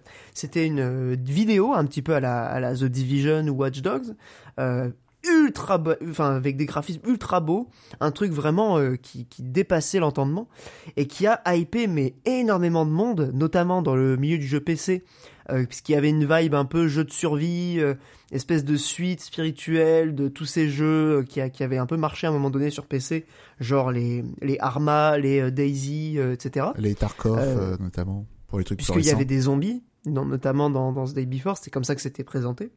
Sauf qu'évidemment, ça n'existait même pas, le jeu était même pas en, en développement. Euh, ce qui s'est passé, c'est que ça a été très longtemps repoussé, une espèce de d'arlésienne comme ça qui ne montrait jamais de gameplay, montrait jamais de vidéo. Donc ça puait vraiment, ça sentait vraiment le truc un peu fumeux. Et euh, pour quand même surfer sur la vague de hype, euh, je sais plus le nom du studio, ils ont bricolé un truc, mais de façon euh, expéditive. C'est-à-dire que le jeu, il a été développé en quelques mois. D'ailleurs, c'est même pas vraiment un jeu complet, euh, avec des espèces de presets qui ont été achetés, des assets qui ont même pas été créés. Enfin, un truc vraiment euh, jeu créé par une IA euh, challenge, un, délire dans ce truc-là. Et en fait, le jeu a été, euh, a été euh, sorti sur Steam et retiré quatre jours plus tard, euh, après son lancement, pour cause de, de- de plaintes de la part des joueurs, qui évidemment se sont fait rembourser pour la plupart, mais il y en a peut-être quand même quelques-uns dans le lot qui se sont fait euh, avoir, qui ont joué plus de deux heures à ce truc, et qui du coup ne pourront pas être remboursés. Donc euh, l'histoire est assez, euh, assez incroyable qu'en 2020, dans 2024, on puisse encore passer à côté d'une arnaque. Parce qu'en fait, on est vraiment sur un cas qui fait penser à une arnaque gigantesque. Un truc monté de toutes pièces pour essayer de d'arnaquer quelques personnes qui s'étaient un petit peu pris au jeu et qui, euh, qui croyaient dans ce jeu-là qui n'existait même pas. Je trouve ça hallucinant en fait qu'on puisse encore euh, euh, berner les gens à, ce point-là. alors qu'on a accès à une quantité d'infos pour, pour essayer de vérifier le truc facilement quoi.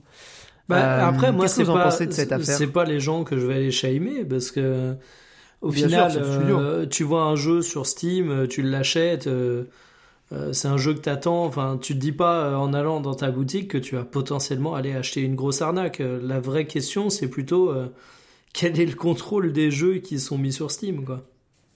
Oui, c'est un, sujet qu'on aborde depuis des années et des années et qui visiblement, bon, si, un, si un truc comme ça peut passer entre les mailles du filet et sortir, c'est quand même que le processus de vérification est, est pas hyper, hyper rigoureux, quoi, sur Steam.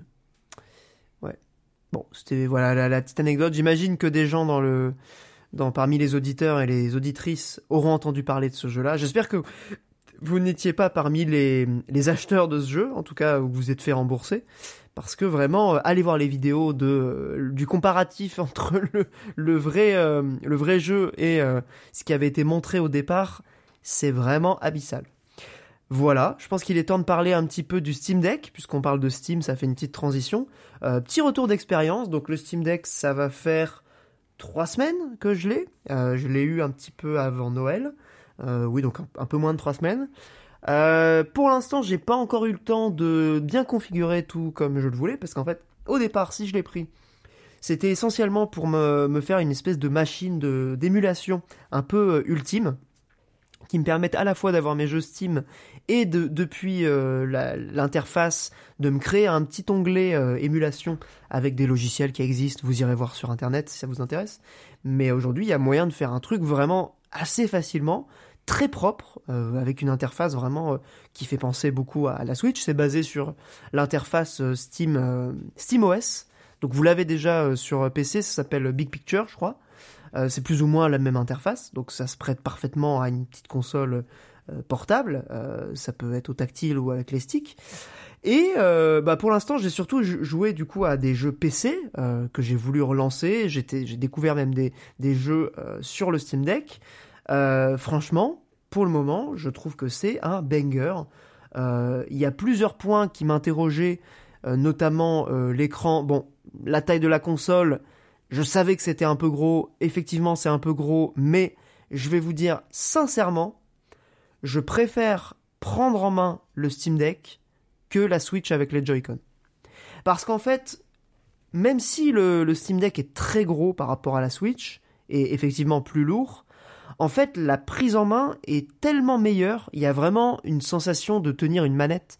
C'est aussi con que ça, il y a des grips derrière la, derrière la console qui permettent quand même de reposer un petit peu ses, paumes, d'avoir une préhension de la console qui est quand même un petit peu plus euh, intuitive, un petit peu plus ergonomique, et euh, bah, les gâchettes sont clairement meilleures. Enfin, en matière de sensation de, contrôle, c'est globalement de la bonne qualité. Les sticks sont très bien. Je préfère largement les sticks euh, de la du Steam Deck que de la Switch parce que je trouve que ceux de la Switch ils sont un peu petits. C'est pas toujours optimal. Euh, globalement, en termes d'ergonomie, c'est assez banger. Après, bah, pour les jeux, euh, j'ai pas rencontré de problème en matière de performance pour l'instant. Je sais que maintenant, euh, comme tu disais Monique, c'est quoi le nom déjà de la console là dont tu parlais de Asus qui a sorti la Rogue Voilà, la Rogue Ally qui est un petit peu plus petite que le Steam Deck, qui est un peu plus entre, entre on va dire entre la Switch et le Steam Deck, mais qui pour le coup euh, qui pour le coup, qu'est-ce que j'étais parti sur quoi? Je me suis perdu dans mon. Il y a des oui voilà sur les performances. Excusez-moi sur les performances, il y a euh, cette console donc d'Asus qui est censée être beaucoup plus performante euh, que le Steam Deck parce que c'est une puce plus récente machin machin. Sauf qu'en fait le Steam Deck c'est du 720p donc en réalité 90% des jeux vont tourner en fait sur le Steam Deck. Euh, puisque même les AAA, genre même Cyberpunk, genre Cyberpunk 2077, c'est le jeu qui est censé être un peu euh, le benchmark euh, du truc, il tourne entre 35 et 40 FPS avec un preset Steam Deck. Il y a un preset quand tu lances le jeu qui t'as même pas besoin de toucher les options toi-même, tu cliques dessus, ça te ça t'optimise le, truc pour le Steam Deck et globalement le jeu il, il tourne, tu vois, il est même très très beau dessus. Il, il est pas tout dégueulasse, euh, tout flou en, en 360p non plus. Euh, c'est quand même assez remarquable de pouvoir faire tourner un jeu comme ça sur une console portable. Donc je me suis fait le DLC de RE4, euh, j'ai joué à Jusant, j'ai joué à Vampire Survivors, j'ai joué à Dead Cells, j'ai réinstallé pas mal de petits jeux indés comme ça que j'avais sur, sur mon compte Steam. J'ai profité évidemment des soldes Steam pour me racheter quelques jeux que j'ai envie de tester. Euh, et non, non, mais franchement, globalement, pour euh, le prix que j'ai payé, c'est-à-dire un peu plus de 200 euros, euh, bah, c'est banger quoi. Franchement, euh, je trouve ça mortel. Alors évidemment, maintenant il y a une nouvelle version euh, avec euh, un nouvel écran machin. Bon, je, voulais pas mettre le prix non plus d'une PS5 dedans euh, parce que bah, c'est un peu cher et puis je trouve que la version d'origine elle me convient pour l'instant très bien. Mais mais vraiment, enfin, je pensais pas me projeter autant avec cette console et euh, je pense que ça va vraiment être une de mes consoles de 2024 euh, que je vais le plus utiliser, quoi. Euh, même si ma phrase est pas du tout correcte syntaxiquement, excusez-moi pour pour ça. Je pense que je vais vraiment beaucoup l'utiliser parce que je vraiment j'ai un plaisir assez fou de pouvoir jouer à RE4 dans le train, de pouvoir jouer à tous mes jeux PC en deux en deux clics et là de pouvoir installer des émulateurs et de me faire une petite config pour pouvoir faire tourner littéralement tous les jeux depuis la NES jusqu'à la PS2 sans aucun problème, voire la Xbox 360 pour certains jeux, et même la Switch, bon même si ça n'a pas vraiment d'intérêt parce que j'ai aussi une Switch, mais quand même, c'est quand même assez, assez ouf, il y a des jeux qui sont plus beaux, enfin qui tournent mieux sur Steam, des jeux Switch qui tournent mieux sur Steam Deck, il y a même des jeux Wii U qui tournent super bien sur Steam Deck, euh, bah, genre Wind Waker il tourne bien, euh, Xenoblade X il tourne super bien, Enfin, c'est ouf. Genre vraiment, c'est ouf. Ouais. Pe pe euh, petit point euh, pour la, de toute façon pour la PS3 et la 360. on va dire une bonne partie des, des, meilleurs jeux de toute façon ils sont sur PC donc. Euh... Oui, oui, ils ont été portés en HD, euh, enfin sur PC. Ah, ils étaient sortis sur PC à l'époque aussi. Mm. À l'époque ou un peu plus tard, ouais, je, pense, je pense... à Bayonetta, tu vois, il est sorti sur PC il y a deux ans, quoi, un truc comme ça. Oh, même avant. mais oui, je vois l'idée, mais c'est comme euh... ouais, mais toi par exemple Vanquish, il a été porté, les BioShock, ils ont même eu des remasters. Euh... Ouais, ouais, ouais, bah ouais, bah Vanquish, c'est pareil, c'est plutôt récent, je mais... crois. C'était en même temps que Bayonetta. Ouais, même les euh, même les Mass Effect aussi, qui étaient les jeux marquants de cette génération. Enfin, voilà. Génération sacrifiée un peu la PS3 360. Et en fait, ce qui est assez cool, notamment pour le Steam Deck euh, avec cette génération-là, c'est qu'en fait, donc c'est quand même des jeux HD qui ont une, quand même une belle gueule pour, pour la plupart. Et en fait, comme c'est des jeux qui ont déjà quelques années, ils tournent en 60 FPS pour la plupart sur Steam Deck. Genre Batman Arkham, il tourne en 60 FPS. Euh, les deux, les trois premiers Assassin's Creed, je suis sûr qu'ils tournent en 60 FPS sans problème. Enfin, il y, y, a beaucoup de jeux comme ça de cette génération. Euh, Bayonetta aussi. Enfin, il y a plein de jeux comme ça qui tournent sans problème en 60 FPS. Euh, là où sur Switch, par exemple, il y a eu un portage de Batman Arkham je crois que c'est pas c'est pas folichon. Donc euh, donc pour pour ce confort là de pouvoir jouer en 60 FPS aussi, c'est quand même assez plaisant. Vient la grande question euh, de l'autonomie. Euh, c'est un vrai sujet, je trouve, parce que effectivement, on n'est pas du tout sur l'efficacité énergétique de la Switch qui te permet de jouer jusqu'à parfois 4 heures de jeu sans, sans trop de difficultés. là, sur les AAA, on est plus à 2 heures, entre 1 heure et demie et 2 heures ce qui est pas ouf. Euh, mais en général, quand tu joues à un triple A, c'est que t'es posé euh, dans le train ou quoi, donc c'est pas très. Ce que j'allais dire, moi, ça, ça, rejoint le débat qu'on avait au début, mais euh, quand est-ce que tu joues, quoi? Dans le train ouais. Bah, j'y joue, j'y joue chez moi quand j'ai envie de jouer à la, à la, console portable, parce que c'est pas exactement le même plaisir que de jouer ouais, sur le PC. On est d'accord, ton, ton kiff vient du, du, du côté portable, mais c'est une console portable canap. Parce que tu vois, on, Canap, disait, on disait au début du après, podcast. Après, quand je suis chez euh... mes darons, bah, tu vois, je peux l'emmener. Enfin, j'ai des usages personnellement qui sont cool. Après, tout le monde n'aura pas, forcément ces usages-là. Mais euh, je prends pas mal le train. Et c'est vrai que pour le train, c'est vraiment super. C'est, vraiment, vraiment cool. C'est un laptop que tu vois, gamer moi... euh, plus petit, quoi. Ouais, c'est exactement alors, ça. Ouais. Justement, messieurs, euh, moi je me vois pas du tout jouer à RE4, même sur Steam Deck dans le train.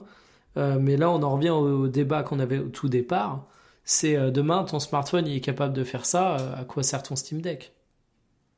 Bah, le fait que t'as quand même une. Enfin, en termes de prise en main, encore une fois, c'est. Ouais, mais beaucoup tu prends un plus pad. confortable. Oui, tu peux jouer au Parce pad, effectivement. il- effectivement, c'est un écran de- plus grand quand même qu'un Ouais, téléphone. T'as l'écran. C'est un petit peu plus grand quand même. Y a, Mais euh, ça. mais-. Mais est-ce que l'écran vaut la différence de 500 balles, tu vois? Bah, ton smartphone, il coûte, euh, il coûte. Oui, mais plus tu l'as quoi qu'il arrive. Oui, oui, oui. tu La quoi plupart qu'il des arrive. gens ont un smartphone à 800, 1000 balles, quoi qu'il arrive, tu vois. Ouais, Pas ouais, ouais. Bah, après, euh, d'ici à Le ce que jeu les jeux vraiment tournent sur. Pardon, vas-y, Ouais, euh, voilà. Monique. Non, non, j'allais dans le sens de Mikael, c'est pas tout le monde, mais on va dire les, les geeks. Les gens susceptibles d'acheter un Steam Deck, ils ont un téléphone Les cher. on va dire ça comme passionnés ça. par les nouvelles technologies. Exactement. Bah, typiquement, moi, j'ai un Google Pixel euh, 7. Euh, et en fait, je joue pas quasiment dessus, à part les petits jeux genre Suika Game, etc. Euh, et je crois pas que ce soit suffisant encore, tu vois. Enfin, à moins d'avoir le dernier iPhone, aujourd'hui, tu fais pas tourner RE4 sur ton en 60 FPS sur ton téléphone. C'est vrai- pas encore le cas. Dans quelques années, peut-être. En dehors du train et dans les endroits fibrés, tu peux le clouder euh, sans problème. Mais euh, Oui, il y a, ce problème- il y a cette question-là, mais enfin, moi, je n'utilise pas du tout le cloud. Je trouve pas ça du tout euh, suffisant en termes de, je sais pas, j'ai pas, j'ai pas ce pli-là, quoi. il y a, y a ça, et puis même en vrai, niveau émulation, euh, aussi les téléphones Android un peu chers, euh, tu fais tout tourner aussi. Hein. Ouais, ouais, ouais. Bah après, c'est encore une fois le fait d'avoir une machine dédiée. Enfin, c'est très con, mais tu vois, genre, je suis en train de jouer à RE4. Euh, je peux en même temps regarder mon téléphone si j'ai un SMS, Non, non, Si je suis en train de jouer à l'intérêt, R4 hein, sur mon- d'avoir une deuxième batterie aussi, tout simplement. d'avoir une deuxième batterie, c'est-à-dire? Bah, de pas dépendre de la batterie de ton téléphone portable pour Oui, bah oui, bah à- oui. après là, là-dessus, ouais. euh, ma, ma copine m'a fait un peu changer de, de vision là-dessus. Euh, elle, il faut savoir qu'elle se déplace quasiment toujours avec une putain de batterie externe de 20 000 ampères dans son sac.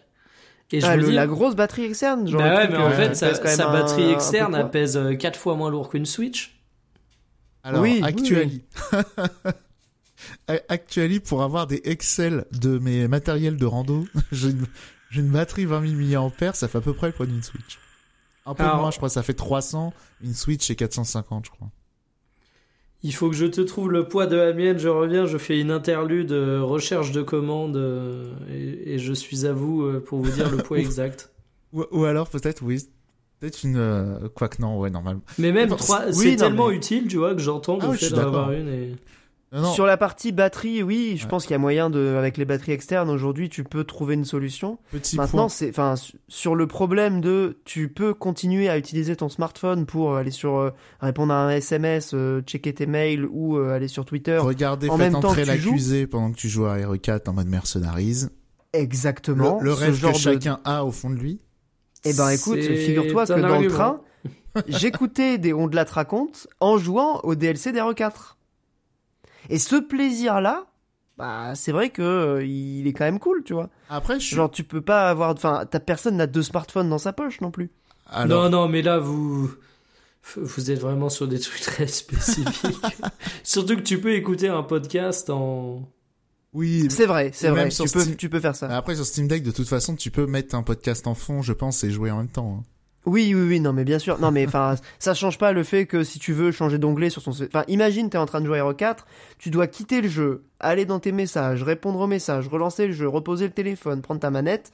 C'est casse-couille. Enfin, je, moi, personnellement, le fait d'avoir un seul appareil qui fait tout, genre, c'est pas, c'est pas un truc qui me, qui me fait rêver, quoi. Je préfère vraiment avoir une console Bon, portable. alors je reconnais euh, ma batterie J'ai ce kink aussi des consoles portables. hein. Elle Pèse fait combien 440 grammes, mais elle fait 32 C'est une 000, Switch, quoi. 32 000 milliampères. Ah ouais, non, 32 000, ouais. Non, oui, ouais, elle est vraiment balèze, euh, la batterie. 32 000, mais tu t'as combien de charges de téléphone Bah, ça dépend des téléphones. Si elle a un, un gros euh, Elle- téléphone euh, non, non, alors ça c'est la mienne. Ma copine c'est une 20 000, Ah. mais j'ai j'ai un Pixel 7 comme toi, Olbius, mais il faut savoir que Ouais. C'est une double utilité pour moi. Euh, en fait, elle me sert à tout cette batterie externe, mais vraiment, Ah oui. je vais le partager dans ce podcast. Truc tout con, euh, c'est chiant de recharger ces manettes PS5 qui se déchargent tous les 4 matins. Vous avez peut-être pas deux manettes. Eh ben, recharger une manette de PS5 sur batterie externe, c'est la vie.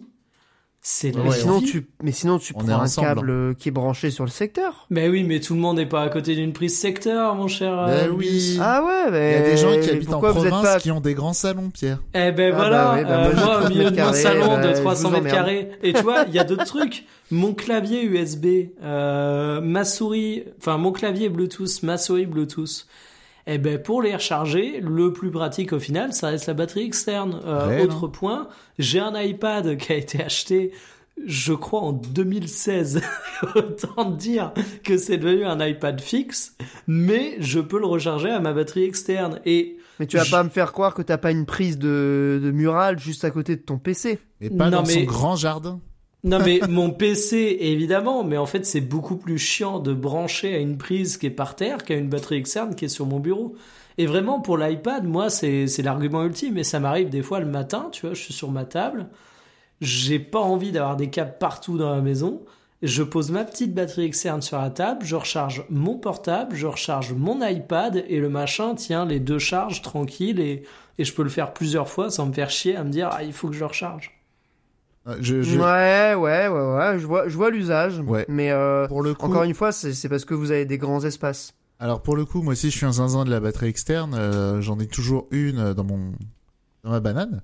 Euh, typiquement, parce que déjà la vape. Ouais, mais pareil, moi la mienne, elle tient facilement une journée, euh, la vape.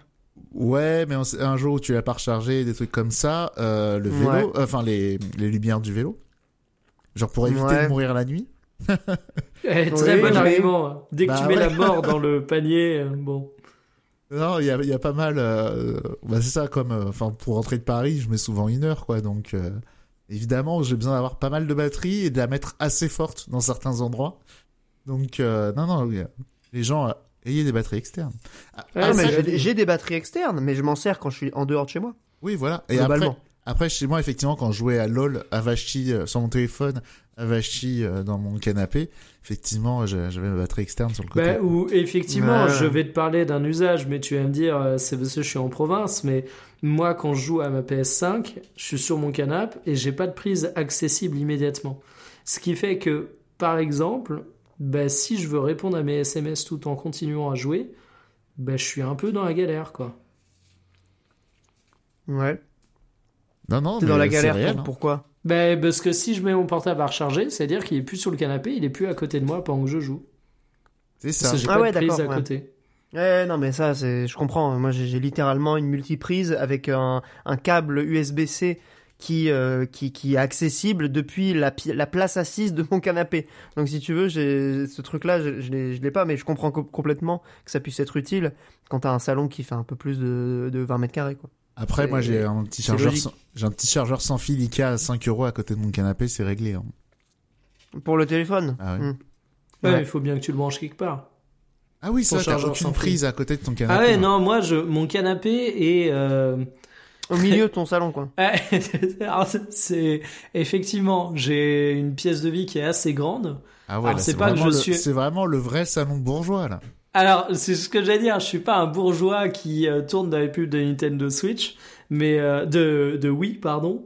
Mais euh, c'est juste que bah ouais, quand t'habites Ouais. euh, paumé au fin fond de la campagne, euh, effectivement, t'as pas les mêmes volumes quoi. Non, parce ah que, bah oui, oui. le- c'est- Ce, qui est, ce qui est complètement logique. parce que hein. le summum du luxe, en vrai, c'est euh, d'avoir des pièces suffisamment grandes pour, pas se per- pour se permettre de pas coller les meubles Au mur. contre le mur.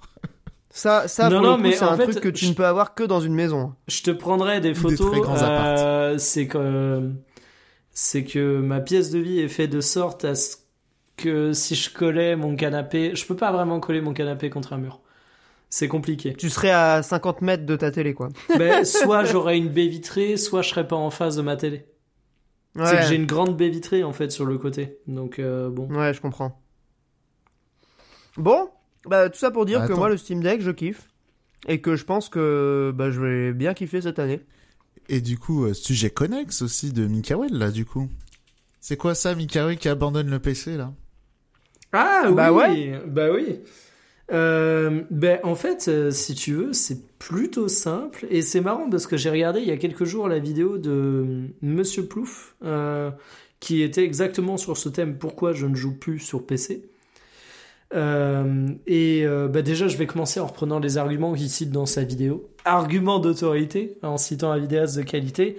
Euh, il parlait du fait que les jeux multiplateformes étaient de moins en moins bien optimisés day one sur PC, et ça, c'est quand même une réalité. Alors, j'ai plus la liste en tête, vous pourrez aller voir son excellente vidéo, il cite pas mal d'exemples. Mais c'est vrai que des pots de cassés de lancement, t'en as quand même de plus en plus sur des jeux PC Ouais, par rapport à des jeux consoles, on va dire.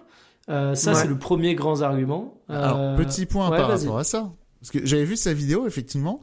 Mais euh, pour le coup, je, j'ai de, de mémoire, j'ai aucun souvenir d'un jeu PC cassé auquel j'ai joué, à part Redfall. Bah, il Ah, non, mais attends, les gros triple A de cette année. Il y a eu Jedi Survivor complètement cassé sur PC. Ah, j'ai- j'ai le parlé- lancement de Last of Us. Je redis, j'ai- j'ai parlé de moi. hein. Oui, bah oui, après, après, ça dépend de, euh, Moi, j'ai pas rencontré ce problème, c'est juste ça que je dis. Mais j'entends le, j'entends le point. Ouais, non, non, donc ça, c'est un, c'est un premier point qui est majeur. Après, je vais être honnête, le prix de la machine, c'est même pas un argument pour moi. Ça fait très bourgeois de dire ça. Non, non, je m'explique. C'est Ah, que le bon c'est un PC, je l'ai... d'entrepreneurs, les gens Mais savent. non, non, putain. C'est que le bon PC, je l'ai déjà. Donc, tu vois, c'est même pas ça, le frein. C'est que concrètement, le bon PC, je l'ai déjà. Mais, euh, bah, ne serait-ce que parce que... euh, Il est je- extraordinaire cet argument. le péché, c'est le PC, c'est pas cher. J'en ai déjà un. très très bon. Non, je dis pas que c'est pas cher. Je dis que un argument qu'on pourrait donner pour être plus sur console, c'est qu'un PC ça vaut une blinde. Et je considère que c'est un excellent argument. Ce que je suis en train de te dire, c'est que moi je déserte le PC malgré le fait que cet argument je suis déjà passé outre. Et que tu as, et en plus, malgré le fait que tu as déjà un bon PC. Voilà, bah, c'est ce que je voulais dire. Bref, deuxième argument. Euh... Malgré, malgré ma tonne de pognon, ta gueule. je préfère jouer comme les prolos. je suis resté proche de, je suis resté proche du peuple. peuple. C'est exactement ce qu'il a dit. hein. Deuxième argument. Euh, j'ai de moins en moins de jeux PC qui me vendent du rêve en fait. À une époque, je suis passé sur PC parce que j'avais l'impression que euh, t'avais des jeux de stratégie, des jeux de gestion, euh, des MMO même euh, qui me tentaient de ouf. Bah, bah en fait, c'est des jeux aujourd'hui qui vont être nettement moins dans ma consommation vidéoludique et qui aussi de manière générale vont être nettement moins importants sur le marché. Euh, à une époque, tu avais l'argument des jeux indépendants. Aujourd'hui, la scène indépendante, si ça reste toujours quelque chose de spécial sur PC, elle est quand même bien développée sur les autres machines. Et moi, j'ai toujours le même réflexe. S'il y a un indé qui est multi-support, je le prends sur Switch. Ouais, pareil, pareil. Monique, tu Si. voulais répondre? Si le portage le permet, euh, globalement oui. Mais euh, quand ça s'appelle, non et puis aussi euh, beaucoup de jeux qui étaient, on va dire, souvent affiliés PC sont arrivés sur console. Genre, euh, tu sais, les Chivalry et compagnie, euh, pour reprendre Ouais. les jeux d'il y a quelques années, ce genre de Ouais. jeu un peu phénomène, très vite ils arrivent sur PC. Après, Valheim, Sur il est sur console ou pas? Non, je crois pas. Ah ouais, ouais. il y a- après, il reste encore quelques jeux comme ça que tu vois pas Ouais, venir. il, il en reste. Et, Genre mais en fait, Company en ce moment aussi. euh, C'est ça qui fait que je trouve intéressant d'avoir un PC en machine de complément, mais même pas un gros PC, tu vois, genre euh, juste un, juste un PC d'appoint, j'ai envie de te dire. Même un, même un laptop, hein. Aujourd'hui, les laptops, voilà. ils font tourner ces jeux-là, hein. Mais en après- machine principale, c'est pareil. Si t'as un PC de l'espace, aujourd'hui, euh, la plus-value technique à prendre un jeu sur PC, même avec un PC de l'espace, par rapport au fait de le prendre sur Series X ou PS5, bah c'est pas comme à la grande époque où le PC il Non. mettait une misère intersidérale. Hein. Réel, Oui, c'est ça, exactement ça, ouais. c'était un gros gros argument pour moi. L'écart entre les deux, il est vraiment plus autant significatif. Il y a Voilà, 10 ans, et- c'était et je- énorme, ouais. Ouais, et moi, je, quand, à l'époque où je me suis mis au PC, c'était vraiment énorme. Aujourd'hui, c'est moins le cas, donc ça me motive moins. Donc déjà, ça, ça fait une petite liste d'arguments. J'ajoute l'argument du gros flemmard. Bah, je préfère jouer dans mon salon que dans mon bureau. Euh, je suis plus confort, tout simplement. Et dernier point, euh, dernier point, je l'ai oublié. Si, je joue moins aux jeux multi. Euh, Ouais, je suis. C'est vrai que sur PC, il y a ce côté multijoueur. Ouais, c'est suis beaucoup plus plus un- simple aussi le multi sur PC que sur console. Ouais, aussi, et, hein. et- et ça, euh, je reconnais que c'est un, un argument euh, total, mais je suis beaucoup plus joueur solo aujourd'hui. Et du coup, bah, Oui, ça dépend de ton profil. En fait, t'as juste évolué dans ta pratique de jeux vidéo, quoi. Ouais, ouais, totalement. Mais du coup, ouais, euh, team console désormais, hein, euh, très, très, euh, très, très largement. Moi, j'ajouterais un argument pour ma part. Alors, je, je me considérerais pas de plus console que PC. Je pense que c'est à peu près équilibré parce que je joue beaucoup à la Switch, mais je joue aussi beaucoup euh, en, sur PC. Mais euh, en fait, je joue sur PC comme je jouerais sur console dans la mesure où je branche dans 9K sur 10 mon PC à la télé et que je joue au pad. Donc en fait, c'est vraiment le côté euh, avoir le Game Pass, avoir euh, mes jeux Steam sur sur la télé. Euh, sur les jeux euh, console, en fait, je me rends compte que je prends beaucoup plus de jeux qu'avant sur console, de- ne serait-ce que pour le côté physique.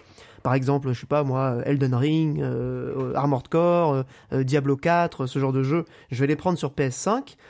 Euh, Il y a l'argument évidemment euh, immémorial et éternel du fait d'avoir le jeu en physique, de pouvoir le revendre, de le payer beaucoup moins cher aussi que sur Steam, grâce à ce que euh, les gros distributeurs comme euh, Carrefour, Auchan peuvent proposer comme prix. Euh, c'est pas rare de trouver un jeu à 45 euros euh, day one euh, sur ces dans ces dans ces magasins.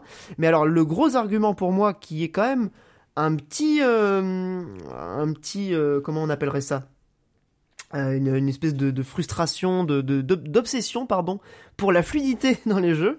C'est qu'il y a beaucoup beaucoup de jeux sur euh, PS5 enfin, sur cette console génération actuelle qui sont en 60 FPS ou qui ont un mode 60 FPS et franchement moi c'est un argument important pour ma part euh, bah, typiquement, tous les jeux que j'ai cités, ils ont un mode 60 FPS. Même les gros jeux AAA de chez Sony, ils ont un mode 60 FPS. Spider-Man en tête. Donc, donc en fait, euh, Ouais, ça c'était ouais, pas le cas à l'époque de la PS3 pour le coup. hein. C'était pas le cas à l'époque de la PS4 non plus. Ah, À l'époque de la PS4, Oui, c'est c'était pas du tout le cas. Non, c'est vrai, c'est vrai, c'est vrai. C'est vrai que aujourd'hui, le gap technique, il est pas énorme sur le plan visuel, mais au moins, dans la plupart des cas, il y a un mode 60 FPS. Même Alan Wake 2, qui était censé être le jeu qui allait euh, mettre à terre les consoles, il a un mode 60 FPS. Donc euh, finalement, je vois plus énormément de différences techniques euh, entre la console et, et le PC, quoi. Alors- Donc voilà. Petit point. Alors, autre chose aussi sur les PC, maintenant, c'est quand même beaucoup plus cher qu'avant. hein. Oui, Ouais, il y a le gap euh, Mais non, prix mais qui c'est a, qui a encore augmenté. C'est ça que je voulais mettre en avant et où vous avez honteusement déformé mon propos. c'est que pour moi, l'argument principal, ça reste ça, tu vois. Et, et même, j'ai envie de dire, je suis en train de me dire, il va y avoir une PS5 Pro qui va sortir dans, je sais pas, deux ans, admettons. Euh, ça me fera mal au cul de repasser à la caisse, mais ce sera toujours infiniment moins qu'un PC. Oui. Si tu revends la PS5 euh, de base, ce sera beaucoup plus rentable. Après, Bah tu ouais. fais. Après, moi, je reste euh, team PC. euh, alors, l'un des trucs euh, principaux, moi, c'est quand même l'émulation hein, que je, je pratique beaucoup. Et, euh, et sur PC, c'est quand même la voie royale. Hein. Alors, certes, il existe vrai. euh, des, des trucs. euh, Pierre, il parlait du Steam Deck. Euh, sur PC. Après, c'est un PC techniquement, euh, donc oui. Oui, c'est oui, c'est vrai, mais euh, par exemple, tu peux quand même plus facilement brancher des pads euh, particuliers. Genre par exemple, je veux jouer Ouais. à un, un- émuler un jeu euh, GameCube par exemple, je branche ma manette GameCube sur mon PC. Oui, oui, oui. Pour la Saturn, pareil, je branche mon pad Saturn. Pour la Super NES, pareil. Enfin, il y, a- y a quand même ça qui euh, sur console, t'as beau avoir- sur console, t'as beau avoir des rééditions et tout, euh, voilà. T'as aussi Bah, tu joues pas avec les manettes d'origine, hein, c'est sûr. euh, moi, ouais, voilà. Alors moi, c'est un truc où je suis quand même assez attaché à ce genre de truc. Et tu la Euh, payes pas ton émulation, non? Ouais, bah si, ouais, il, a- ouais. il achète les jeux d'abord et après Ben il, oui, il oui, utilise l'émulation. Donc bon, on jettera un voile pudique, mais c'est un argument de plus. Quoi. Non, il y a, il y a ça et aussi, euh, qu'on s'appelle la qualité aussi de. J'ai un tube cathodique euh, de, de bourgeois, euh, voilà, j'ai un Sony PVM pour ceux qui savent. Euh, mais aujourd'hui, maintenant, c'est vrai qu'il y a, il y a eu des gros efforts qui ont été faits euh, sur les émulateurs pour intégrer des filtres CRT. Voilà, genre. Qui font penser de plus en plus au rendu d'époque. Ouais, et même il y en a des dingos avec du HDR et tout, du RTX. Bref, il y en a vraiment des dingos. Et, euh, et ça, c'est vrai que c'est, comment dire, il y a beau avoir des rééditions et tout machin, il y y aura jamais rien au niveau de l'expérience PC euh, là-dessus, quoi.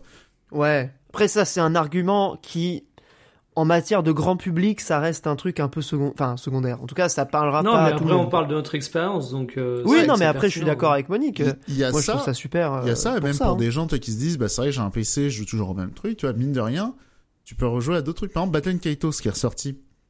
Euh, Battle Kaitos Origin, il a été traduit en, Ouais. en français sur sa version GameCube. Ouais, ouais, c'est un Et- mode de, de fan. Il Ouais. y a ça, et euh, tu vois globalement ce qu'apporte la version Switch sur, euh, sur euh, bah, de Battle Kaitos Origin. C'est que des trucs d'émulateur. C'est que genre des x3, trucs que tu peux après avoir avec un émulateur. Et même mieux, Ouais. au lieu d'avoir un rendu lissé, tu peux justement mettre un petit filtre. euh, Voilà quoi. Pour euh, retrouver un peu le rendu d'époque. Effectivement. Donc euh, il y a quand même beaucoup d'avantages à, à ça. Il y a euh, ouais. Après j'avoue c'est beaucoup de trucs d'émulation, mais pas vraiment. Par exemple aussi en ce moment avec euh, des amis on joue beaucoup à, à alors surtout des vieux jeux, mais ça peut aussi marcher à des jeux euh, plus récents qui n'ont que des modes euh, coop local. Et ben là avec Parsec, avec St- Steam euh, Play Together, tu peux aussi jouer. Les gens ont pas besoin d'acheter le même jeu que toi et payer un abonnement pour jouer en ligne avec toi. Alors, tu vois, ça, C'est argument euh, aussi à double tranchant. C'est que moi, il y a aussi le fait qu'en ayant en console principale une machine euh, type PS5, je sais que j'aurais beaucoup plus de jeux en coop local. Alors, PS5, c'est pas le bon argument, j'aurais dû dire la Switch, mais tu vois l'idée, je Oui, pense. la Switch, ouais. Ouais, mais sur PC aussi, t'en as à l'infini des jeux coop local en vrai. Ouais, mais c'est Bah pas non. aussi pratique. Enfin, tout, le monde veut- va pas se ramener avec un PC pour faire une soirée, tu vois. Enfin, Ah oui, ok. Je, je, je vois le truc. Non, mais de manière générale, euh, les consoles party game, euh, c'est c'est pas c'est pas la c'est pas le PC. C'est c'est la Switch. ouais, tu vois, euh, sans même parler en vrai, party t'en games, as, hein. euh, tu prends un It Takes Two, une connerie comme ça, euh, t'as pas ça sur PC, quoi. Ah bon Si. Enfin, ou- non, mais Si, tu, si. tu- tu vas pas y jouer sur PC. Enfin, il y a un moment, euh, soyons réalistes. Bah, disons que la plupart des gens ont pas du tout ce réflexe-là. Et par contre, comme le dit Monique, ça existe. Et pour le coup, si tu l'utilises, ça marche. Ouais, Moi, mais je alors joue à deux énormément autour d'un écran Carole, de hein. PC, euh, génial, quoi. Bah oui, mais en fait, Mais non, euh, mais un tu- PC, ça peut se brancher à une télé, Mais tu vois. oui, Mikael. Oui, non, mais c'est super moi- chiant. Enfin, Mais, Mais encore non, une fois, mais moi- dans mais- ta baraque de 200 mètres carrés, Tu fais passer un câble dans le plafond. mais Pierre dans ses 10 mètres carrés, non, non, mais Bah, en fait, ouais. euh, Pierre, d'un côté, qui aime bien avoir ses petites manettes, ses petits boutons, ça le dérange pas de jouer sur une, une organisation de PC branchée euh, sur la télé, quoi. Ouais. En fait, non, parce que c'est exactement comme si j'avais une console. Si tu veux, mon, mon, ma tour, elle est à littéralement un mètre de ma télé. Donc en fait, j'ai juste un câble HDMI qui passe, euh, que je branche et que je débranche soit de l'écran de PC, soit vers la télé. Et c'est hyper simple. C'est vraiment hyper simple. Genre Baldur's Gate 3, on le fait sur la télé euh, royale, quoi. alors que, Plein de jeux comme ça. alors que moi, un esthète, le PC est déporté dans le salon. J'ai un câble HDMI, un câble USB et un- et, euh, qui vont jusqu'à ma chambre où il y a mon bureau. Ouais, mais là, on est sur un niveau encore au-dessus en termes, en termes d'optimisation de l'espace. Et comme ça, je peux passer, comme mon PC il est en dessous de ma télé à côté de ma box euh, pour l'Ethernet, comme ça je passe d'un écran à l'autre. Ouais, mais là, on est, on est quasiment sur le niveau psychopathe euh, de l'organisation des bureaux. Excusez-moi d'avoir des goûts de luxe peut-être, mais... euh, Ah oui, Ah, vous êtes Le- tel- tellement loin de, de la réalité, messieurs. Sur ces belles considérations, je pense qu'il est temps de passer à l'entracte ludique et qu'on puisse un petit peu avancer parce qu'on a quand même un, un top 5 à faire après. Euh, donc, je vous propose qu'on y aille euh, bah, Ouais. direct. Rapidement, Vous connaissez. un, un- Tu voulais terminer euh, peut-être sur un truc, un pardon? petit point qu'on n'a même pas parlé, alors qu'à une époque c'était le truc central de différence entre le PC et la console. Le clavier souris. Ouais, Oui, mais c'est vu que t'as de moins sujet, en en moins fait. de jeux qui sont spécifiques au PC, Alors, de moins en moins d'utilité euh, du clavier souris, quoi. j'avoue que même moi je suis passé à la souris verticale, en plus. Ah ouais, sérieux? Ouais, depuis quelques mois. Enfin, ça fait même Ah, un an au moins. Mais euh, donc c'est vrai que je joue quasiment plus au clavier souris. Hein, c'est rarissime. euh. Mais voilà. Si on va nous le reprocher, c'est quand même un truc qui euh, pendant longtemps a été. euh, L'argument euh, préféré des PCistes. Oui, mais moi, pour jouer à Doom, euh, eh ben, je vise plus précisément. Non, mais en, en vrai, c'est c'est totalement vrai, mais c'est qu'une Bah oui. question d'habitude. Enfin, faut dire Après, les ça choses. Ça dépend aussi, parce que mine de rien, ça- du coup, ça offre aussi euh, certains jeux. Euh, bah, il y a- tu sais, il y a des jeux bah, qui se jouent qu'à la souris, quoi. Hein. euh. Ah bah oui, League non, of mais Legends, ça se joue qu'à la euh, souris. C'est quand même un jeu extrêmement joué. Euh, Valorant, peut-être qui marche à la Ouais, manette, mais, mais... mais tu vois, euh, est-ce que League of Legends, ça demande de faire de ton PC ta machine principale Non. En fait, aussi. et Non, euh, tu vois, Valheim, euh, on en parlait, est-ce que ça demande un PC de la NASA Non. Enfin, c'est pour ça vraiment que j'insiste que euh, le mieux, c'est d'avoir les deux. Mais ce que je veux dire, c'est que même, est-ce que aujourd'hui, ça vaut le coup de mettre euh, 2500 euros, parce que comme tu l'as dit, Monique, les Non, prix sont envolés dans un PC. Je pense Ouais, que après, le mieux- avoir les dernières cartes Ouais, non, graphiques, mais c'est le PC hein. à 2500 euros, ça reste le PC, euh, voilà. Non, mais j'exagère, mais est-ce que ça vaut le coup d'avoir un PC à 1500 euros? Bah, moi, je pense que ça vaut plus le coup d'avoir un PC à 800 balles et une PS5. Ça coûtera Après, moins cher. bah après ça revient plus ou moins au même. hein. Après, en vrai, le PC à 800 balles, à moins de choper une promo, c'est plus le même qu'il y a 10 ans. Parce qu'il y a 10 ans, t'avais oui, vraiment mais un on bon PC à jouer à 500, quoi 800 balles. Là, on parle de jouer à quoi? On parle de jouer à Valheim, à League of Legends, à des titres comme ça. Et tous les gros titres, tu les clairement, sur euh, console. Bah oui, oui. Je suis d'accord avec Mikael là-dessus. Hein. Tu fais tourner euh, à 800 euros, tu fais tourner tous les jeux, on va dire exclusifs PC. Euh, sans difficulté, quoi. Ouais. Bah, les jeux de gestion qui ont une gueule de d'il y a 15 ans, euh, euh, les jeux indés qui ont un peu un bien, côté phénomène euh, et tout. Alors, City Skyline 2, par exemple, il a assez Bah, les-. Alors, je sais que les retours sont pas bons, mais euh, ouais. Ouais, mais les Vampire Survivors, euh, tu vois, c'est c'est Ouais, pas besoin d'avoir. ouais, euh, on, et- on parle de jeux PC, Vampire Survivor, il est partout. Mais euh, ouais, hon- honnêtement, l'alternative du PC entrée de gamme aujourd'hui, c'est plus trop. euh, à moins de choper, je parle vraiment hors occasion, parce qu'évidemment il y a des prix cassés. Mais on va dire prix constructeur, un PC à 800 balles, tu mets plus grand chose dedans. hein. Ri- Rien que les cartes mères. Pour avoir refait un PC cette année. Les, les Non, Ouais, mais du coup, si tu veux, ouais. au lieu de 800, 1500, je te dis, euh, je te dis 1002, Oui. euh, 2000. Mais c'est toi qui m'as Ouais. tout de suite dit, ah, 2500, oh là là, tu vois. Non, on va dire À 2500, tu, tu, tu peux quand même avoir un, Oui, t'as un un très bon PC. un Oui, ben moi, je, 2500. je partais du principe que t'avais le top du top. Enfin, le top Ouais, du ouais. top. Ah, euh, je suis même pas sûr qu'à Non, non, 2500, mais t'es le top du top. du top pour jouer. Au bout d'un moment, euh, si, si, c'est un si, banger euh, à 2500. si, si T'as t'as un du- banger, mais si t'as du t'as pas- 80 ou du 120 FPS pour ton jeu 4K, excusez-moi, tu t'en Bah fous. oui, hein. non, C'est mais- déjà bien. Non, mais évidemment, non, c'est très clairement, bien. t'as Mais t'as 120 euh, 4K surtout avec un PC à 2500. hein. je suis même pas sûr, mais euh... mais faut voir parce que Mais pas je- sur les elle jeux coûte Day combien One la mal 4080 Oui, ça c'est ouais. Après, il y a toujours ça. Mais par exemple, moi j'ai, euh, typiquement, moi je pense j'ai un PC du peuple à 1300 Rien que balles. la 4080, elle coûte 1300 euros, tu vois. Oui, voilà. Bah, oui, oui, voilà, euh, il te faut euh, 1200 euros pour tout le reste. C'est quand même pas. Ouais, euh, Ça va, 500 balles de, de processeur, la carte mère Non, mais t'as pas le 100 top du top à 500 balles. T'as pas le top du top. Donc même à 2500, t'as pas le meilleur PC du monde. Non, t'as pas le meilleur PC du monde, mais t'as déjà un PC qui te fait tout très très très très bien tourner. C'est juste ça le point. euh. Oui, Je, oui, je oui, sais oui, même plus évidemment. quel PC j'ai. Ah, Ah, attendez, vraiment- attendez, attendez. On l'a vraiment Bon. perdu, Mikael. Hein. Ah, mais j'ai la référence cherche- matériel.net, mais j'ai pas le, j'ai pas les composants. Hein, Parce que même. Bon, euh, bah, pendant que tu te cherches tes composants de PC, euh, je propose qu'on enchaîne sur l'entracte ludique. je rappelle les règles. Donc, on va faire un jeu du sens critique. Le principe, c'est que j'ai récupéré des critiques euh, de lecteurs du site Sens Critique, donc de, de- de personnes qui ont contribué au site, et qui ont noté des jeux en faisant une petite critique. Le but est de retrouver le jeu dont il est question en lisant euh, la critique. Donc je vais vous lire les critiques et il faut trouver le jeu. C'est très simple. Voilà. Il y a cinq critiques euh, qui sont voilà que j'ai que j'ai recensées et euh, bah, si vous êtes prêts, moi je peux commencer. Mikael, est-ce que c'est bon? Go Allez, c'est parti. Les troncs foireux en 2D, 32 couleurs de la semaine en étant large, consiste en une sorte de jeu de plateforme minable avec un petit bonhomme cocu qui s'est perdu dans les égouts, qu'il doit nettoyer, on ne sait pas pourquoi, de fond en comble. Pourtant, il suffirait d'un coup de desktop pour déboucher Ah, ce merdier, Je je... mais c'est vous l'élu qui avez été élu, à l'insu de votre plein gré, apparemment. Donc, il faut sauter et bourriner la même touche pour éradiquer les vermines et tenter de s'orienter via une pseudo-carte dessinée avec le fion. Dead Cells, tu dis? Ouais. Non, mais Ah, c'est j'en un ai jeu un indé, autre. euh, effectivement. Donc, une pseudo-carte dessinée avec le fion. Hollow Knight Ça ne sauve... Effectivement, Ah, c'est bah, exactement ça. Alors ça, pour le coup, j'ai du mal à croire que c'est licence critique. On dirait vraiment du chat GPT euh, traduit. Hein. Eh ben, écoute, tu iras voir la critique de Broyos, qui a mis 1 sur 10, euh, qui fait partie des critiques euh, négatives. euh, je crois que c'est lui qui a mis la pire note de tout le site à Hollow Knight.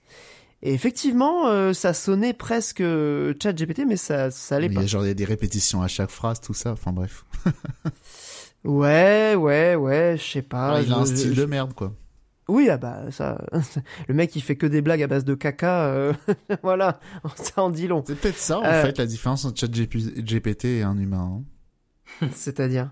Bah, avec euh, l'obsession du caca, relire Freud, tout ça, tout ça, quoi. Ouais, c'est c'est pas bête. C'est vrai qu'ils ont pas ce- cette obsession-là. Euh, Shenmue, deuxième... Putain, qu'est-ce que je suis con. Allez hop Et une critique en moins. Suivante. Aïe, aïe, aïe, aïe, aïe, je Un suis point pour incroyable. Pierre, hein, du coup. hein. Ouais. C'était 3 sur 10 pour Shenmue par Petit Prince qui euh, a fait une critique que je vous la lis vite fait. Enfin, je vous lis pas tout, mais je vous, je vous dis ce qu'il en a dit. Il dit que euh, après avoir fini le premier CD, il a lutté une cinquantaine, une dizaine de fois contre l'ennui et envie de casser sa manette 50 fois tellement c'était pénible. Diriger le personnage, c'est comme conduire un camion sur du verglas. Il n'y a pas de stick analogique. Euh, le deuxième stick analogique, il y en a pas, donc c'est c'est de la merde. Euh, faut arrêter de survendre un jeu où les trois quarts du temps on parle à des gens qui ont rien à dire et on ouvre des tiroirs qui sont vides. L'interactivité avec l'environnement c'est de la merde. Ça Cruel, reste mais juste, limité. hein, comme on dit. hein. C'est que des QTE. Et en plus, aujourd'hui, le jeu, il a une sale gueule. Grosso modo, c'est ça qu'il dit. Je me permets une interlude. Je suis donc, comme vous l'avez compris et comme je l'ai avoué tout à l'heure, en train de jouer à Plants vs Zombies. Je viens Yes. d'avoir une pub pour Warcraft euh, Rumble. Ah. Oh là là, il nous écoute. Eh ouais. Bah, De Terrible. toute façon, c'est connu. Hein. On le sait qui nous écoute. Il y a la CIA qui a des micros chez Mikael. non mais bon, si je pub, Son hein, salon je joue à un tower qu'il s'en est pas rendu compte. Putain. Eh mais parisiens de vos morts là, vous payez plus cher en loyer, ça se trouve que ce que je paye pour euh, pour ma maison. Donc euh, fallait vivre à un endroit euh, où on, on laisse vivre les gens, hein, tout Bah, simplement. justement, moi, je suis dans l'entre-deux. Je suis pas à Paris, je suis en banlieue. Ça, C'est vrai. Ah, Troisième critique, je, j'enchaîne. Donc, là, c'est une critique euh, positive. Émerveillement, le mot qui décrit peut-être le mieux l'œuvre au final, puisqu'on progresse rapidement, traversant de nombreux paysages bucoliques, au ton oscillant entre l'ocre et l'olive, et rencontrant nombre de créatures fantastiques, tels les géants ou les ogres. Et pourtant, jamais on ne tuera. Les deux personnages accomplissent un voyage, une quête dont on finit par oublier le but, Ico, et Euh, ils ne sont pas des guerriers. Plectel, euh, machin, machin, là. Non, pas Plectel machin. Il s'agit juste d'enfants partant Ah, à l'ai. l'aventure, dialoguant Bah, avec les paysans hein. qu'ils rencontreront Brother. dans leur langue obscure. Effectivement, Brother, Tale of Two Sons, oh, bah, je l'ai pas fait, qui a- j'essaie pas de le trouver. qui a été, alors je l'ai mis parce qu'il y a un remake qui a été annoncé. J'ai pensé à toi, Monique. Yes. Bah, c'est un jeu que j'adore. Ça hein. fait, ça fait plaisir. Et Ah, donc que- c'est un, un 9 sur 10. Parce que le truc génial de Brother, c'est que c'est un jeu qui avait fait un peu sensation parce que tu dirigeais euh, les, euh, les deux personnages avec une même manette, euh, avec un stick par personnage, et après ils en ont fait un jeu coop. C'est réel. C'est incroyable quand même. exactement. C'est incroyable. Alors justement, je me suis demandé, la partie coop, ça se joue avec deux manettes différentes ou tu joues avec une seule manette? Aucune idée. Parce que du coup, non, le- je pense à de la limite, Sinon il n'y avait pas besoin de Ouais. faire un mode euh, en plus. mais du coup, c'est complètement con. Moi Enfin, je. enfin, bref. Déjà que le concept de base était un peu un, un peu bizarre, euh, Ouais, ça rend le truc totalement caduque. T'étais pas fan du jeu toi? Non, moi j'étais pas fan du jeu. c'est juste que je- Je trouve pas ça nul comme jeu. Je- J'ai pas dit que c'était nul à chier. J'ai dit que le concept de base était un petit peu bizarre. Ça veut pas dire que je trouve ça que je trouve ça nul, au contraire. C'est plus que le concept était un peu bizarre, au moins ça avait une proposition, et le fait de le casser complètement. 8 sur encore 10 plus con. t'avais mis. Ouais, bah écoute, à l'époque, j'ai été touché par cette histoire. Un petit peu, mon, mon petit cœur a, a fondu face à cette, à cette grande aventure euh, vidéoludique. Que voulez-vous? T'avais dit que, que mon avis tout ce que sur le dans, le- dans le jeu vidéo, une euh, capacité à raconter sans dire, à émouvoir sans expliquer. Oui, mais après, c'est pas exactement euh, le meilleur dans ce, dans ce genre-là. Hein. Faut pas non plus. J'ai un salaud, ça date de 2014, c'est vrai aussi. Ouais, après, il y a eu des trucs quand même euh, déjà avant qui racontaient sans dire beaucoup, euh, qui fonctionnaient très bien aussi. Hein. Moi, je- Ça a rien inventé de particulier. moi j'avais hein, de- 4. de- Voilà. Oui, on sait que t'es salé. euh, Oh, il a le seum. Euh, troisième jeu. Enfin, quatrième jeu, pardon. Un développeur franchouillard bien de chez nous, mais qui ne sait toujours pas faire des jeux vidéo.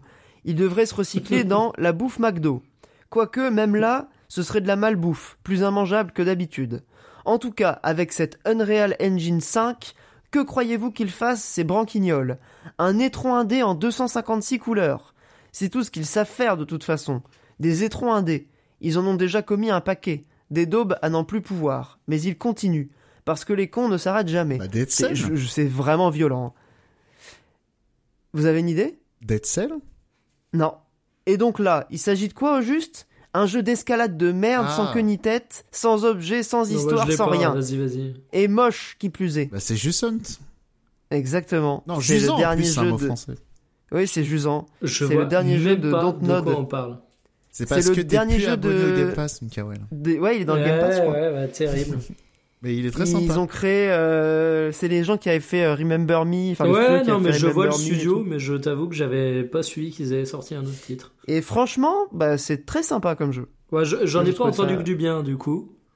Ah ouais? Ah, bah après, c'est une expérience non, mais un je, peu je euh, parle de- répétitive. hein. Je parle du sens critique qu'on vient d'entendre. Ah oui, oui. oui. Alors, c'est pas très C'est pas exceptionnel. représentatif. hein. Euh, globalement, les retours sont assez positifs. euh, oui, c'est ça. Et ça se fait assez vite en plus, c'est, c'est très sympa. En fait, ce qui est cool, c'est que, alors toi qui as lu en plus la Horde du contrevent de Damasio, euh, c'est un jeu qui m'a beaucoup fait penser à, Damasio, enfin à la Horde du contrevent spécifiquement, dans son univers notamment, dans le, l'espèce de, création un peu onirique. Enfin, c'est vraiment un univers assez assez cool euh, où euh, la mer en fait a disparu, euh, il y a plus que des espèces d'océans de sable, etc.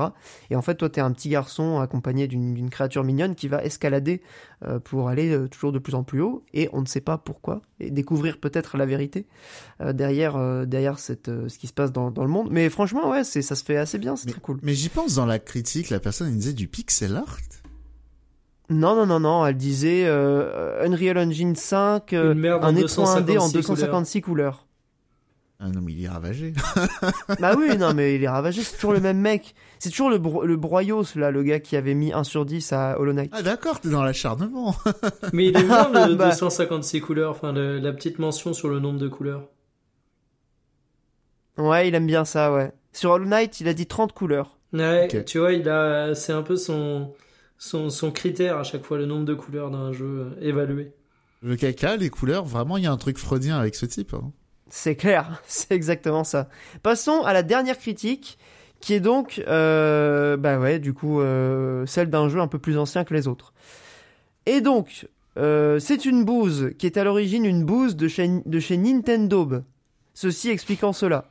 On est toujours chez le même mec. Ça, hein. c'est, Ah ouais, c'est vraiment le caca, quoi. J'allais dire, c'est soit lui, soit ma critique de Smash Bros. Mais vas-y, continue. Ah, je Oh là vous là. ai dit, hein, j'ai été fouillé dans les tréfonds de sens critique pour trouver ce mec. Il s'agit d'une antiquité censée rivaliser avec les FPS, ou plutôt les Doom-like, Ah, comme on appelait ça à GoldenEye. l'époque. Effectivement, Oh GoldenEye, là et je crois qu'il la a mis... fessée. À des FPS de 2 Nintendo, sur 10. Il y en a pas des masses. hein. Donc après, il fait des blagues, il dit euh, La bouse finit par se retrouver en 2023 sur la Nintendo Sandwich et sur Xbox, mais c'est le drame. Faut fait des blagues, hein, il fait il des a un petit talent d'auteur. Euh, Ah, c'est un, c'est un véritable auteur.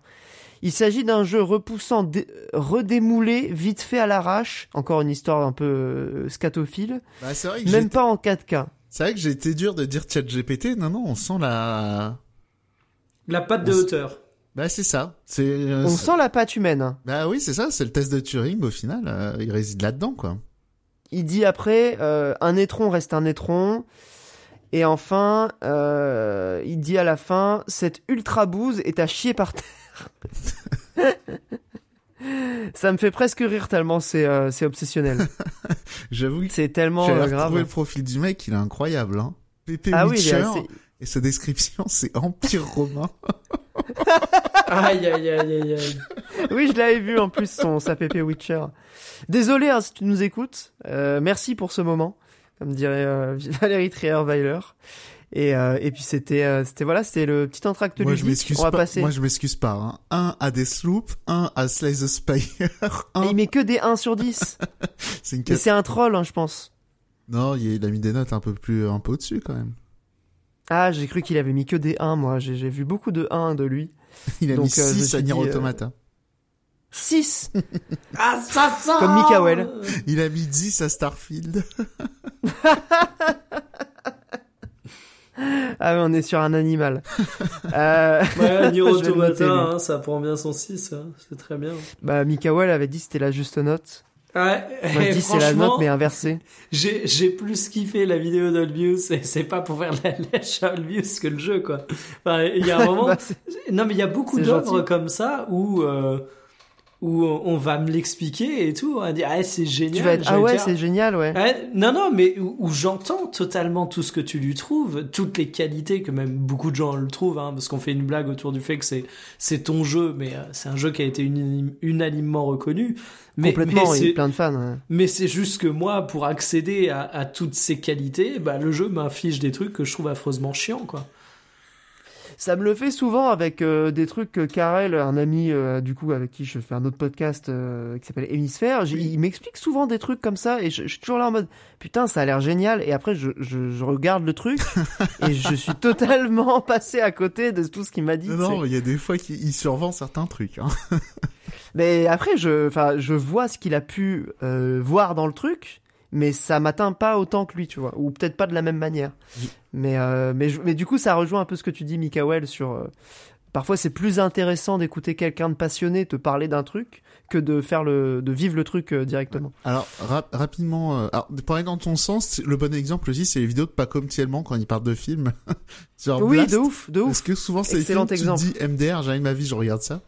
Mais les vidéos sont stylées. Mais sinon, pour finir, vraiment, un petit point Broyos. Dans son top 10 jeux vidéo, il y a Rage 2. Même pas Rage pour le 1, tu sais. bullying, cela dit. Hein, mais euh, bon, pourquoi pas après. C'est c'est incroyable. Même pas Rage 1, juste Rage 2 quoi. Le jeu que tout le monde a oublié. Il a 5 sur 10 sur Sens Critique. Ouais. Ouais. Bah je- globalement même les fans du premier étaient déçus, hein, je crois, euh, du 2. Donc ouais. Et son jeu préféré, c'est Fallout 4. Ah ouais. Pourquoi pas Pourquoi pas un fan de Bethesda, visiblement, Ouais. puisque il a mis 10 à Starfield. Euh, passons au top, si ça vous va. Allez, Allons-y. Eh ben c'est parti, juste après la petite musique.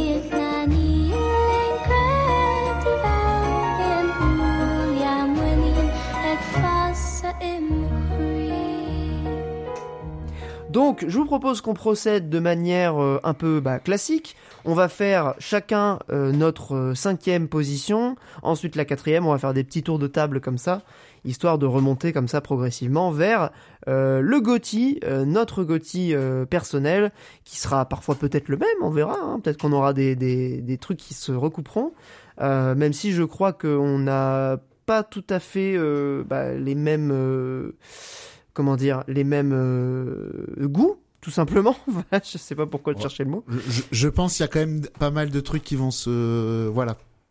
forcément qu'il y aura des points communs, mais peut-être pas aux mêmes endroits et peut-être pas euh, parce que du coup il y a des évidemment il y a des, des mentions honorables euh, qui ne seront euh, pas dans le top, mais qui méritent quand même qu'on les mentionne. Euh, et je précise tout de suite, si vous voulez faire un disclaimer, ce sera avant de commencer, que je n'ai pas suffisamment joué à Armored Core 6 pour pouvoir le mettre dans le top, même s'il aurait pu probablement euh, y être si j'avais fini le jeu.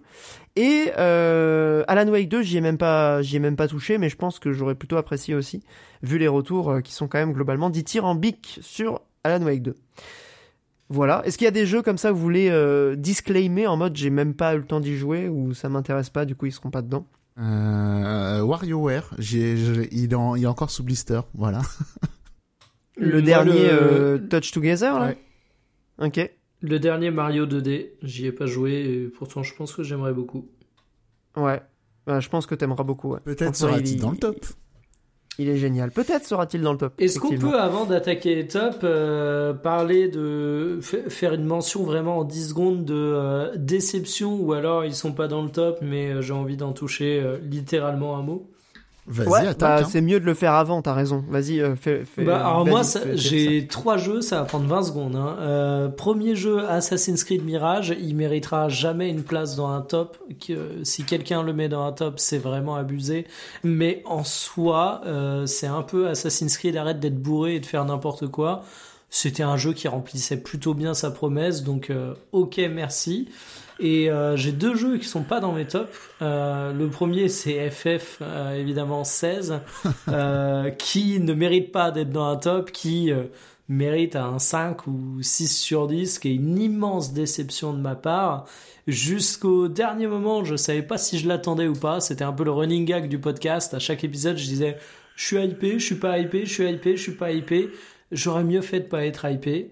Et enfin, mention à Starfield, qui mérite pas pour moi sa place dans le top, parce que franchement, il est archaïque et je parle pas que de la technique, ça correspond parfaitement à tous les aspects du jeu. Ça reste un bon jeu, c'est pas du tout euh, un jeu qui qui me choquerait s'il était dans le top, mais pour moi, il loupe à cause de cet archaïsme qui m'a fait euh, qui m'a fait décrocher du titre. Voilà pour les euh, jeux non top. C'est tout à fait, tout à fait honorable. Je, en fait, je réfléchissais à des jeux qui m'ont vraiment déçu cette année. Bon, il y a, je sais pas, peut-être Sea of Stars éventuellement. que J'aimais bien au début, mais qui finalement, je trouve, tient pas vraiment la, le m'a pas accroché énormément. Euh, en vrai, il y a les jeux auxquels euh, j'aurais, enfin que j'aurais pas vraiment aimé, j'y ai même pas joué, quoi, tout simplement.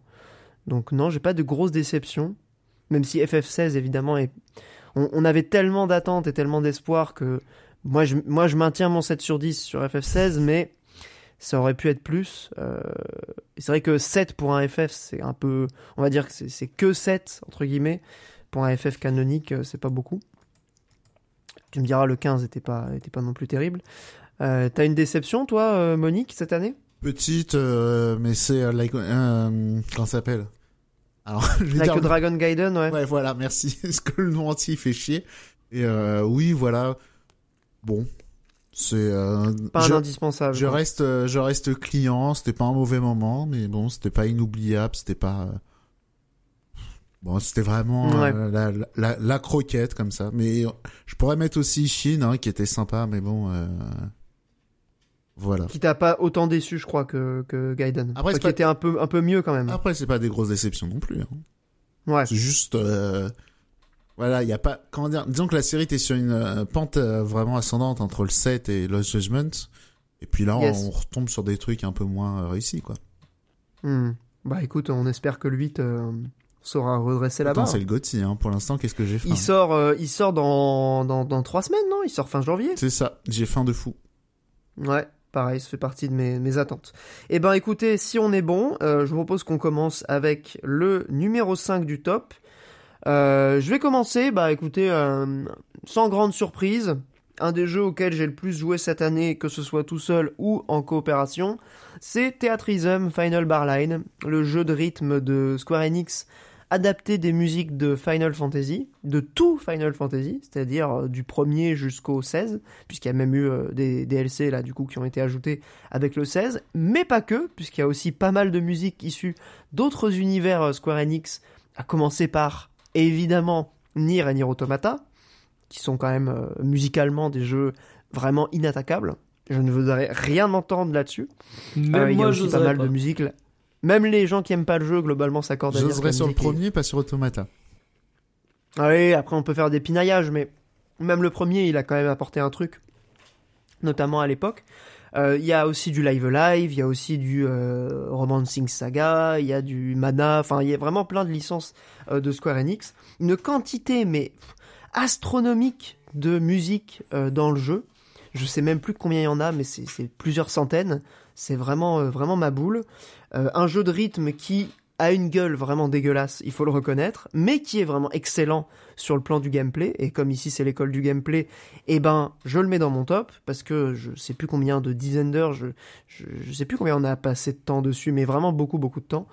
Euh, et euh, voilà, ça m'arrive de, le- relancer. J'avais refait là il y a pas longtemps du coup de toutes les musiques de FF16. Euh, non, franchement, Final Barline, c'est vraiment un jeu de rythme excellent seul ou à plusieurs, qui vous donnera envie de tryhard, même si vous n'êtes pas terrible au jeu de rythme, c'est quand même hyper satisfaisant. C'est vraiment un jeu de rythme pour tout le monde, pour tous les niveaux, euh, des gens qui vont vraiment euh, vouloir tryhard à mort, aux euh, débutants qui veulent juste passer un bon moment en réécoutant des musiques qu'il apprécie. Donc voilà, tout simplement, j'en avais déjà dit du bien dans plusieurs émissions, et ça se confirme avec cette cinquième position. Mikael, peut-être? Cinquième, euh, cinquième top, cinquième position du top. Oui, euh, cinquième position qui est dédiée à ce jeu que j'ai failli oublier parce que de mémoire il est sorti en tout début d'année. C'est Fire Emblem Engage. Euh, qui pour moi était assez sympathique d'un point de vue école du gameplay parce que là-dessus j'ai vraiment pris de bonnes sensations mais qui m'a laissé une telle envie de meurtre sur son scénario et qui euh, m'a quand même bien moins fait kiffer que Free Houses. Donc euh, un bon jeu, un Fire Emblem qui mérite d'être fait, un tactical qui arrivera à satisfaire tous ceux qui ont faim, mais j'avais encore en tête le triangle stratégie et euh, le triangle stratégie, je l'avais largement préféré. Donc au pied du top, on va dire. Ah, c'est vrai que Triangle Strategy est à la fois un bon jeu de stratégie et un bon scénario. Ce que n'est pas euh, Engage. Là-dessus, c'est presque l'opposé. hein, on l'a- on l'avait dit, c'est presque l'antithèse de, de Three Houses, euh, qui allait vraiment dans un scénario qui creusait quand même un peu les relations entre les personnages, qui te rendait vraiment attaché à, eux. Là, c'est l'inverse complet. On s'en bat les couilles des persos. Et par contre, la, stratégie, c'est euh, c'est du nectar, je trouve. Euh, Mikael, euh, comme moi, on a adoré. Je crois que Monique aussi, il va sans doute être dans, Oui, oui, dans ton moi, top. il est, il est même plus haut dans le top, hein, parce que même, je trouve, esthétiquement, il est particulièrement réussi. Aussi, contrairement à Treehouse, Avec qui la- avait des... Avec la formidable DA du héros et ses cheveux euh, rouges et bleus. Le, hé- le héros est raté, la maman du Ça, héros sont, est ratée aussi, c'est vrai. Ça, Mais euh, des- les environnements sont vraiment Les très environnements Oui, sont non, non, je disais ça pour vanner. L'interface est mortelle, le redesign des anciens persos, ils ont Alors, à bien les c'est pareil, harmoniser tu vois, tout. L'interface est mortelle euh, à l'échelle de tes attentes pour un Fire Emblem, quoi. Oui, bah après, c'est vrai que pour une interface console, c'est bien. c'est sa police de merde. euh, Oui, oui, non, mais c'est pour dire, genre, je dirais pas que c'est une qualité euh, absolue et, et intrinsèque du jeu, tu vois. C'est genre, euh, relativement à ce que t'as vu dans la série, l'interface Ah. est cool. Ouais, parce que j'allais dire pour avoir refait pas mal de Fire Emblem. euh, mais oui, mais en vrai, Ah oui, oui, non, mais à l'échelle, c'est comme si tu disais ce Monster, ce Monster Hunter est, euh, est assez accessible dans ses contrôles, tu vois. Ça se trouve, ça reste un truc qui donnera envie de se tirer une balle pour la plupart des gens, mais après, il suffit qu'il soit à peu près humain par rapport aux autres. alors je te trouve un peu dur, c'est quand même, je trouve Oui, qu'il non, y a la vraiment comparaison un est gros travail, hein. Même hors euh, Fire Emblem, enfin pour un jeu avec autant de systèmes et tout, ils ont réussi à bien les intégrer dans l'interface. Tout est assez, euh, enfin tout est très clair. je trouve ça assez réussi, mais tu vois, à aucun moment je dirais waouh. Ah, Peut-être pas waouh, mais euh, non, il y, a- il y a ça et même euh, pour pour tout. euh, Après, je le seul petit regret que j'ai, c'est effectivement c'est un Fire Emblem où il n'y a pas énormément de du fait que les armes ne cassent pas, il n'y a pas énormément de gestion. Euh, et c'est dommage de de, de... Voilà, on, on perd un un pan intéressant de la série. Là, c'est vrai que le, le jeu fait le choix de pas trop se concentrer là-dessus pour se concentrer sur d'autres éléments. Mais euh, sinon, extraordinaire. Les dialogues, évidemment, moi, je les passe. Parce que, euh, voilà. Bah oui, forcément. Mais ça, et même, graph- Ça explique peut-être pourquoi tu l'as kiffé et à ce point-là. et même graphiquement, il est magnifique aussi, euh, Engage. Oui, oui, oui, bah vraiment pour, Encore euh, une pour fois, un jeu Switch, il- il est particulièrement... euh, c'est vrai qu'il est beau, mais et l'aliasing. Hein. Ouais, mais tu vois, on est passé, euh, il y avait euh, merde, merde, RPG. Oui. Triangle Xenoblade. Strategy Ah oui, Xenoblade. Euh, euh, après Xenoblade Chronicles 3 sur Switch. euh, Oui, c'est moi, quand- moi, même pas à c'est ce dur de me mettre une baffe, tu vois. Bah, le truc, c'est parce que Xenoblade, c'est un open world, c'est pour ça qu'il met une baffe. Mais euh, sinon, euh, euh, enfin, je sais pas, c'est un des jeux les plus nets de la Switch. Oui, en termes de, résolution, C'est- impeccable. ouais. C'est marrant comme argument, mais c'est très juste, effectivement. Ouais, faut garder en tête Et que il est un- très beau en portable. Ouais, c'est vrai que sur le, Ah, pour le sur coup, j'avoue, j'ai pas, j'ai, j'y ai peut-être un petit peu joué en portable, mais euh, bon, c'est pas, c'est pas le truc auquel je fais gaffe, donc. Du coup, c'est quoi ton cinquième euh, euh, Monique? Alors, mon cinquième, c'est Street 6. Ah ouais, ok. Voilà. Pas grand chose à dire, hein. globalement, euh, le poulet, le jeu est un, un excellent euh, en termes de, de, de lisibilité. C'est vrai que c'est un truc que je me rendais pas trop compte, euh, mais c'est vrai que pour avoir revu des vidéos d'anciens Street Fighter et tout, euh, voilà. Et puis euh, voilà, j'ai mis une petite centaine d'heures dedans, je suis passé platine, tout ça. Et euh, Ouais, c'est vrai. euh, Du coup, tu peux plus redescendre, c'est ça bah non, j'ose plus trop jouer parce que je pense que j'ai perdu et je vais me faire démonter. Bah La après, ouais, les gens, ils ont pas arrêté, quoi. Bah oui, il y a ça et c'est vrai que moi le de- du coup le jeu j'ai pas rejoué depuis un certain temps, mais euh, quand même tout cet été, euh, enfin on s'est éclaté dessus, euh, trop trop bien, toujours un plaisir de un avantage aussi de jouer sur PC pour rebrancher son vieux stick arcade d'il y a 10 ans et euh, et voilà. Je, trouve quand même que sur euh, Street 6, enfin sur les jeux de combat, le fait de jouer sur un stick arcade quand même, il y a y a un truc de sensation, euh, le bruit, euh, tout ça. Enfin bref. Voilà, Street 6, moi je euh, passé un très bon moment et aussi évidemment le mode scénario, j'y ai pas joué, je suis pas un débile. Voilà. Attends, il y a deux modes scénario. Il y a le mode euh, World Tour, il y a le mode classique. C'est quoi lequel que t'as pas fait? Bah, les deux. Les deux. Ici euh, Ça ici c'est l'école du leader, monsieur. Ouais. Et d'ailleurs, euh, bah, je, je note un truc sur Street 6 quand même, parce que globalement, le jeu a été acclamé euh, par la critique, par les, les gens qui ont joué, etc. Un point qui a peut-être pas autant marché que ce qu'ils auraient aimé, c'est l'ouverture à de nouveaux publics. Parce que j'ai quand même... euh, alors c'est au doigt mouillé, hein, là vraiment je sors ça de mon cul, mais c'est quand même un jeu qui reste, je trouve, euh, joué beaucoup par les gens qui connaissaient déjà Street Fighter avant et qui s'est pas énormément ouvert. euh, alors même qu'ils ont fait des efforts de ouf, hein, le mode moderne, c'est quand même un, un travail euh, Ouais. assez, assez incroyable. Après le mode pas moderne- énormément de nouveaux joueurs quand même sur euh, sur le jeu. Bah, en vrai, je pense que c'était un peu une illusion de croire que c'était en avec un mode moderne que t'allais euh, populariser le truc. Alors, Ouais, c'était non, il quoi faut le des mode licences, hein, moderne, pour messieurs, s'il vous plaît? Bah, c'est en gros, c'est un mode 4 boutons euh, où t'as plus besoin de faire euh, de quart de cercle. Les coups les coups D'accord. spéciaux Oui, en fait c'est Y plus direction. Voilà. C'est inspiré de Smash Bros. En, en fait, si tu veux, pour faire les attaques Ah, quelle spéciales. horreur, mais évidemment que ça pouvait pas marcher. Alors pas Eh, que mais moi, je le trouve super en le vrai- mode moderne. en vrai pas que J'ai joué que comme ça, moi. En vrai, pas que de Smash Bros. Que, il- ça fait longtemps hein, qu'il y a des modes comme ça. Sur 3DS, il y avait pareil euh, dans la version de Street 4. dans euh, MVC 3. Dragon Ball Fighters, il y avait ça, je crois aussi. Non, c'est juste que ça se joue à quatre boutons euh, euh, Dragon Ball Fighter, mais c'est pas ouais, c'est pas pareil pour le pour le coup. Mais euh, ce que j'allais dire, non, non, dans MVC 3, dans Tatsunoko versus Capcom, il y avait aussi déjà des modes comme ça qui permettaient de se passer, euh, voilà. C'est pour ça que ce qui bloquait les gens euh, à jouer à Street, c'est pas euh, c'était pas les commandes, parce que si vraiment t'es matrixé par le jeu, c'est pas les quarts de cercle qui vont te bloquer quoi. Ouais, non, mais tout à fait. Je suis, je suis assez d'accord avec cette analyse-là. Parce que voilà, même, Et, euh, même toi, t'as enlevé les euh, les quarts de cercle, au final, toi t'as pas plus que ça accroché au jeu quoi. Bah oui, non, mais c'est exactement ça. En fait, euh, si t'as pas l'affect particulier pour euh, le jeu, tu passeras pas outre, euh, même si le jeu il est plus accessible entre guillemets ou en tout cas plus simple à prendre en main. C'est euh, c'est le- plaisir que t'as à jouer Oui, qui, parce est, que qui est important. J'oubliais, les bots tuto sont mortels aussi. Ouais, non, Ils mais globalement le jeu il, foutus, il fait tout. euh, Il fait tout super bien là-dessus, hein. il y a vraiment rien à lui reprocher.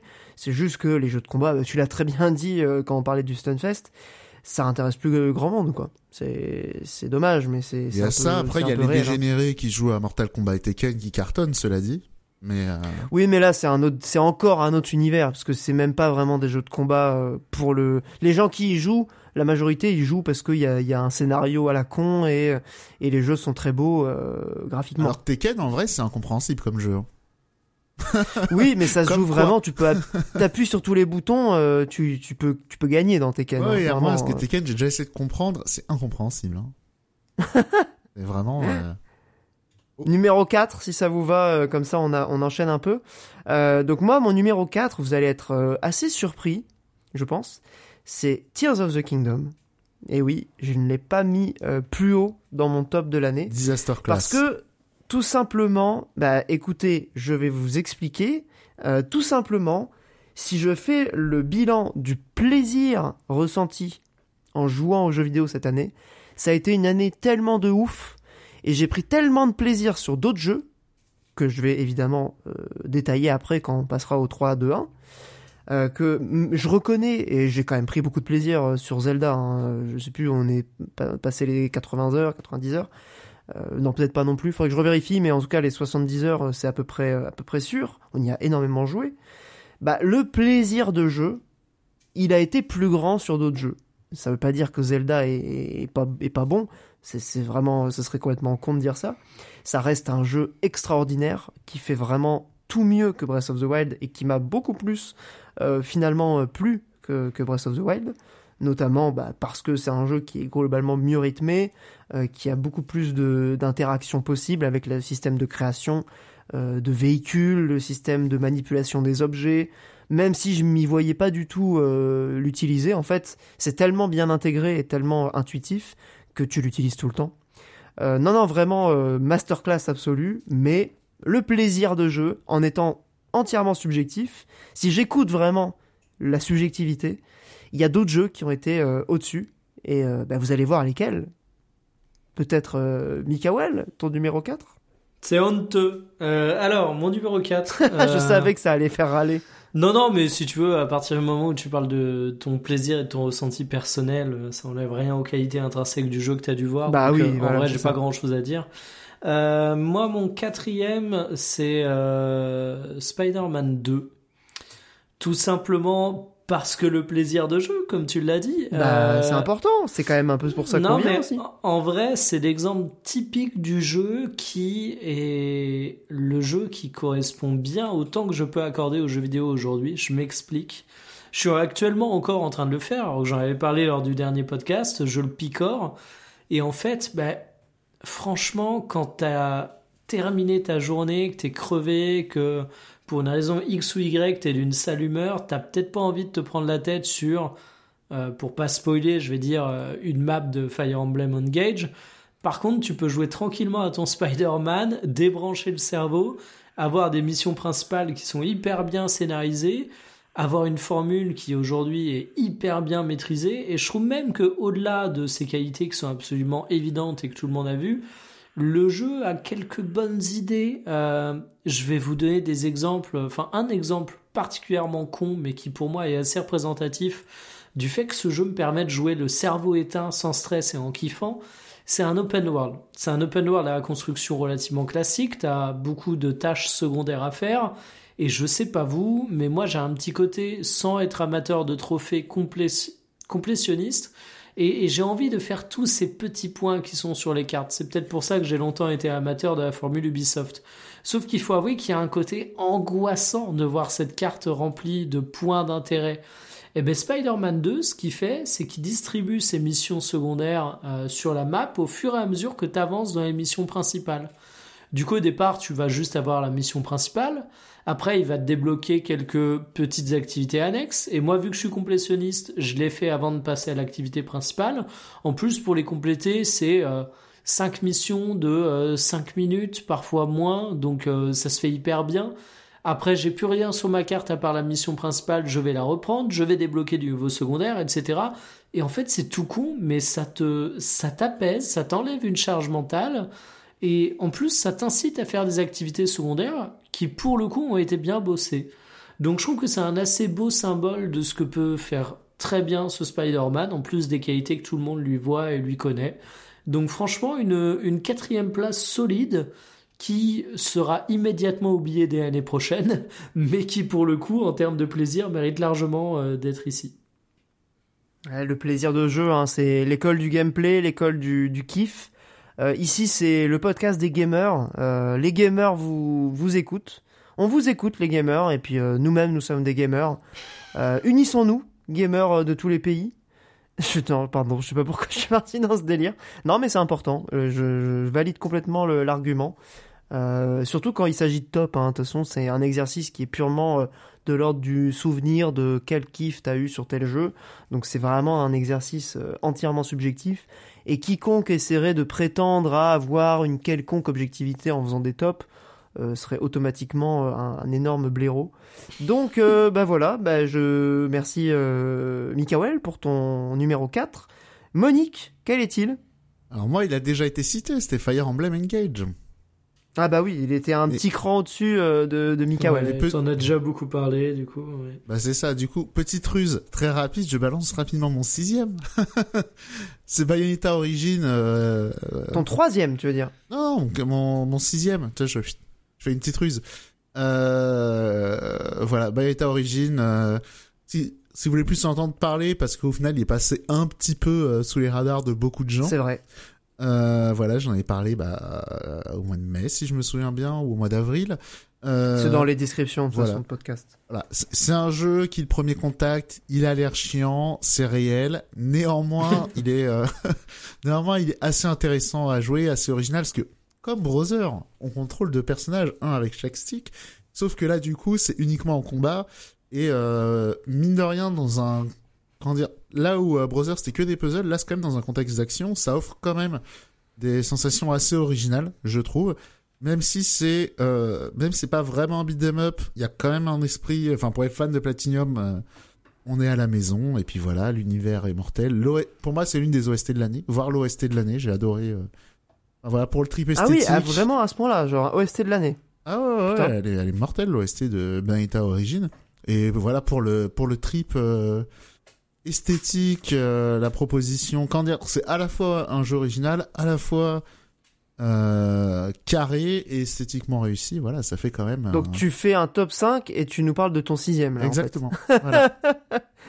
T'as le filou. On va passer au 4. Euh, bah merci, merci Monique. Euh, non mais t'as raison en vrai de mentionner euh, ce jeu-là qui est effectivement passé complètement euh, sous les radars. Euh, du coup je vais enchaîner, bah on va faire un troisième tour de table euh, avec mon numéro 3 qui est donc devant Zelda, je le rappelle euh, pour moi. Euh, toujours dans, dans la, le critère extrêmement scientifique du plaisir de jeu. Et donc, numéro 3, c'est Resident Evil 4 Remake, avec euh, son DLC que, j'ai, que je viens de faire, là, il y a, il y a, il y a quelques Il jours. y a Pierre qui a décidé de me saborder. Hein. Bah, qu'est-ce que j'ai fait encore? Tu cites tous mes jeux avant moi. Ah, putain, je suis désolé. En même temps, c'est vrai que là-dessus, je me doutais qu'on allait se recouper euh, sur pas mal de trucs. Euh, mais en vrai, on peut faire un truc en commun et tu donneras ton, Ah oui, ton top, euh, ta euh. posi- Tu l'as mis en 3 aussi, du coup? Non, j'avais mis en deux. Ah ouais, ok. Euh, donc pareil, euh, bah de toute façon on en a déjà dit euh, beaucoup sur le remake de RE4. Il n'y a pas énormément de choses à dire si ce n'est que vrai masterclass, vrai kiff, un jeu que vraiment je pouvais déjà rejouer au premier euh, sans enfin même en le connaissant très bien, je pouvais y rejouer avec euh, beaucoup de plaisir et là c'est exactement pareil. J'ai déjà envie de refaire le jeu euh, dans un mode de difficulté un peu plus élevé. Le fait d'avoir joué au DLC notamment, ça m'a redonné envie. Euh, c'est que dire si ce n'est que vous avez là la matrice de tous les jeux d'action de ces 15 dernières années, mais qui redevient à la pointe en matière de contrôle, de plaisir, de, de jeux d'action, tout simplement. Euh, c'est assez ouf, vraiment ce qu'ils ont fait. Euh, Il y a énormément de putain d'idées euh, pour transposer du coup le gameplay qui était statique de l'époque en un gameplay, on va dire, plus moderne, en tout cas qui est en mouvement, notamment la vitesse des ennemis, ils ont tweaké énormément de choses pour que ça soit globalement retrouve des trucs du, feeling de RE4 mais avec euh, évidemment euh, bah, tout le, tous les, critères, on va dire, d'un jeu d'action d'aujourd'hui. Vraie masterclass. Et Capcom, bah, Cap God, on pourrait dire, hein, cette année, euh, nous a encore démontré, même si je citerai pas Exoprimal dans mon top, ça a été aussi un grand moment euh, de l'année. Euh, Ghost Trick, le, remaster, ça a été aussi un grand moment de l'année. Non, franchement, euh, RE4, euh, c'est l'occasion de dire quand même que Capcom, ils sont sur une lancée. C'est vraiment les rois du pétrole et bah, on a hâte pour Dragon's Dogma 2, même si je sais que tout le monde n'est pas fan de Dragon's Dogma. Euh, moi, je l'attends beaucoup, Dragon's Dogma 2. Je me suis d'ailleurs pris le premier sur, euh, sur Steam pour pouvoir y jouer euh, sur mon Steam Deck avant la sortie du 2. Euh, ouais, Capcom vraiment au top du game. Mikael, Attends, ton numéro 3. Rapidement, ça re- Ah, tu voulais un... Bah oui, je suis bête, tu, veux, tu plus, voulais réagir. rapidement. Bah comme ça, moi je skipperais ma deuxième place. Oui, bah oui, oui, t'as raison. Euh, non, non, le truc de RE4, c'est que même dans mes rêves les plus fous, je m'attendais pas à ce qu'ils remettent le contre de RE6. Voilà, donc... euh, oui, c'est vrai. Ah. C'est vrai que le contre-couteau, il est mortel. Bah oui, Pour non, contrer mais... les tronçonneuses, là, c'est un vrai bah oui, plaisir. non, mais c'était un truc qui manquait, euh, enfin, dans tous les Resident Evil où ils l'ont pas mis, quoi. C'est évidemment qu'il fallait mettre ça, c'est... Euh... Enfin, bref, oui, non, mais euh, je te rejoins, hein, énorme plaisir. Moi, c'est un des, des jeux de ma vie, euh, RE4, euh, et le... Et le remake est super, euh, voilà. Masterclass de, de Zinzin. Quand tu, quand tu le refais, euh, du coup, en, en remake, tu te rends compte à quel point tous les, les- toutes les séquences vraiment du jeu, c'est des moments, mais vraiment incroyables. Il y a, il y a vraiment rien dans le jeu qui, euh, même dans mes souvenirs, j'avais un peu l'idée que la fin, enfin, la partie sur l'île, bon, tout le monde dit que c'est un peu moins bien Non, et non, tout. elle est super. en Franchement, je, je trouve qu'elle est super. C'est limite la meilleure partie du jeu. Euh, en tout cas, en termes de tension, elle est, Ah. elle est incroyable. Après, ouais, si j'avais un petit reproche, c'est effectivement, parmi euh, les séquences inédites, il y en a pas beaucoup de mémorables. Voilà, on va dire ça comme ça. non, non. Non, ils ont beaucoup repris, euh, mais en même temps, le jeu est tellement culte. Ouais, mais je parle de celles qui sortent de leur imagination, sont pas aussi bonnes que. euh, Alors ça dépend lesquelles, Ouais. en vrai. Mais euh, il y en Bah, a des un peu typiquement, ce moins qu'ils bien. ont fait avec euh, la meuf, là, le, avec Ashley, le moment où tu contrôles Ashley, je trouve que c'est pas encore extraordinaire, même si c'est clairement mieux que dans l'original. C'est quand même pas un moment, euh, si tu veux, quand je refais le jeu, je vais pas me dire ah, vivement le moment Ouais, ouais, avec c'est encore Ashley. une quoi. idée de merde, ouais, je suis d'accord. Ça reste pas, ça reste pas une très bonne idée, même si ça passe beaucoup mieux que que dans. Mais là, j'avais plus en tête certaines zones, en fait, qui, euh, qui étaient, qui sont moins réussites. Dans la première partie, où ils ont un peu rallongé avec le village, euh, on va dire certains boyaux, on va dire certains couloirs, où euh, je, je les trouve pas très imaginatifs, comparé à d'autres passages Ouais. dans le château où t'as des arènes qui sont vraiment, vraiment bien pensées, quoi. Donc ça, on- Ashley, Ouais, c'est le une château, c'est protection, on est d'accord? Euh, non, là, c'est, il parlait du, du moment où tu contrôles euh, Ashley. Putain, je me rappelle plus du tout. C'était déjà dans le RE4 d'origine Ouais. Ouais, c'était hyper chiant. C'était un passage où tu contrôlais Et Ashley. tu pouvais pas euh, taper. Il y, y a ce Et passage. En gros, c'était C'est Pac-Man, quoi. ouf, j'en ai aucun souvenir. Mais en vrai, il faudra peut-être que je me le refasse. Je suis pas très jeu d'horreur, c'est pour ça que j'ai pas encore sauté dessus. Mais pour le coup, je me rends compte que mes souvenirs sont très lointains de RE4, que j'avais malgré tout apprécié, malgré mon côté flippette. Donc, euh, Je sais pas trop ce qui te trigger dans les trucs d'horreur, mais celui-là, il est peut-être un petit peu plus flippant que l'original, je pense. ben, Ah ouais, parce que moi, je m'en souvenais comme un jeu euh, très action où, franchement. Ah, mais ça reste très action. très hein. action, Non, non, mais même, t'as pas forcément trop ambiance pesante, quoi. très action, mais il y a quand même quelques trucs qui peuvent. euh, Après, ça dépend. Je sais pas trop ce qui te trigger, hein, mais Je sais pas moi-même, pour être honnête. C'est ce Beaucoup de côté. tentacules. euh, Il y a beaucoup, beaucoup de tentacules dans celui-là. Si t'aimes pas les trucs un peu visqueux. Ah non, mais moi, en euh, fait, c'est plus ce côté. euh, Ambiance. Je joue, je joue pas pour qu'on me stresse, tu vois. Non, celui-là, franchement, t'es globalement, t'es jamais trop à court de Alors, munitions. oui, mais il est stressant. Enfin, c'est pas un jeu où t'es en Ah stress oui, non, de, mais, de crever, oui, non, quoi. mais moi, c'est pas une angoisse. euh, c'est pas une angoisse euh, gameplay. C'est une angoisse. euh, c'est une angoisse. Euh, comme si tu regardais un film d'horreur, tu vois ce que je veux dire. Ouais, l'ambiance du jeu, euh, les, les jumpscares et tout. Ouais, non, le stress, il est surtout dans le gameplay comme dans le jeu original, quoi. Ouais, donc ça, ça me Ouais, c'est ça. T'as une tension parce qu'il y a beaucoup d'ennemis en fait, mais euh, t'as pas- c'est pas la même tension que dans les Resident Evil un peu, un peu plus à l'ancienne. Hmm. Faut, faut que t'essayes, hein. Franchement, faut essayer. Je pense que il y a moyen que tu, tu c'est vrai que j'ai refait le jeu en changeant de PC. Vraiment, j'ai une carte graphique plus moderne et c'est vrai que les effets, euh, ils sont sympas. Voilà, c'est tout. Oui, tout, tout quand tu mets tout à fond, c'est vrai que c'est un, un jeu qui est assez euh, sublime, Bah, ça, ce que. euh, même pour les standards sais, il d'aujourd'hui. tournait en high euh, sur mon ancien PC, mais genre juste, il y avait plein de trucs qui étaient pas cochés, que je pouvais pas cocher, plein d'effets lumineux. Ouais, les trucs de reflets notamment, les cheveux, les trucs Exactement. comme Et ça. effectivement, le jeu a une sacrée gueule comme ça. Ouais, ouais. Non, franchement, c'est un des plus beaux jeux de cette année. hein. Même si le gap avec euh, le remake du 3, il est pas non plus euh, ex- ex- extraordinaire, C'est vrai. il est quand même sublime. Il est quand même sublime. Euh, Mikael, quel est ton numéro 3 du coup?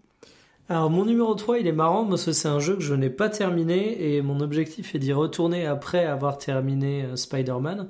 C'est Octopath Traveler 2 euh, qui Ah ouais, est euh, un excellent RPG tour par tour et Dieu sait que ça commence à se faire rare. Qui a toujours, euh, selon moi, ce petit manque d'ambition et d'épicness euh, qui fait que j'ai décroché et que je vais me le faire en deux fois comme j'avais fait le premier en deux fois. Mais c'est un jeu qui est toujours aussi carré dans ses mécaniques et en plus un RPG qui a l'immense avantage de pouvoir être joué par petites sessions. Et ça c'est quand même plutôt cool donc vraiment une, une référence dans le domaine euh, si tant est que vous n'êtes pas allergique à sa direction artistique comme c'est le cas pour Monique de mémoire Alors non, moi je suis euh, très. euh, ça dépend des jeux. Le, le HD2D. ouais mais pour ce Octopath Traveler on est d'accord euh, t'avais une allergie quoi Le premier, oui, celui-là, je le trouve plus réussi quand même. Des images que j'ai vues. Ouais, ouais. un Il y a- peu plus je trouve qu'il a quand même réussi à faire Bah, un truc il- un peu il moins dépareillé, un peu plus Bah, harmonieux. il a un peu le moins deux. sépia chiant que le premier. Il est quand même ouais. plus contrasté. Il y a un petit peu plus de couleurs. ouais, quoi. même plus contra... enfin plus contrasté et tout quoi. Il est plus agréable. Mm, euh, je suis l'œil. d'accord. ouais. C'est c'est très c'est très vrai. Même les artworks et tout sont sont plutôt cool. Mais je crois que c'est le même illustrateur que Triangle Strategy, hein. Euh, notamment pour les Cara Design et Ça compagnie. me paraît euh, très cohérent. Euh, Ça ressemble, hein. franchement, ça ressemble beaucoup euh, les, les designs de Mais perso. oui, il me semble. Et puis même le côté euh, HD 2D, euh, c'est un peu le même style de DA et tout. Donc non, non. mais je crois que c'est plus ou moins le la même team en Ouais, fait c'est la, c'est la même de team, chez. Square Enix. Oui, oui, je pense. Voilà. Du coup, euh, Monique, c'est quoi toi euh, ton numéro 3 Top 3, moi c'est Mario Wonder? exactement, Ah, j'ai deviné, j'ai deviné.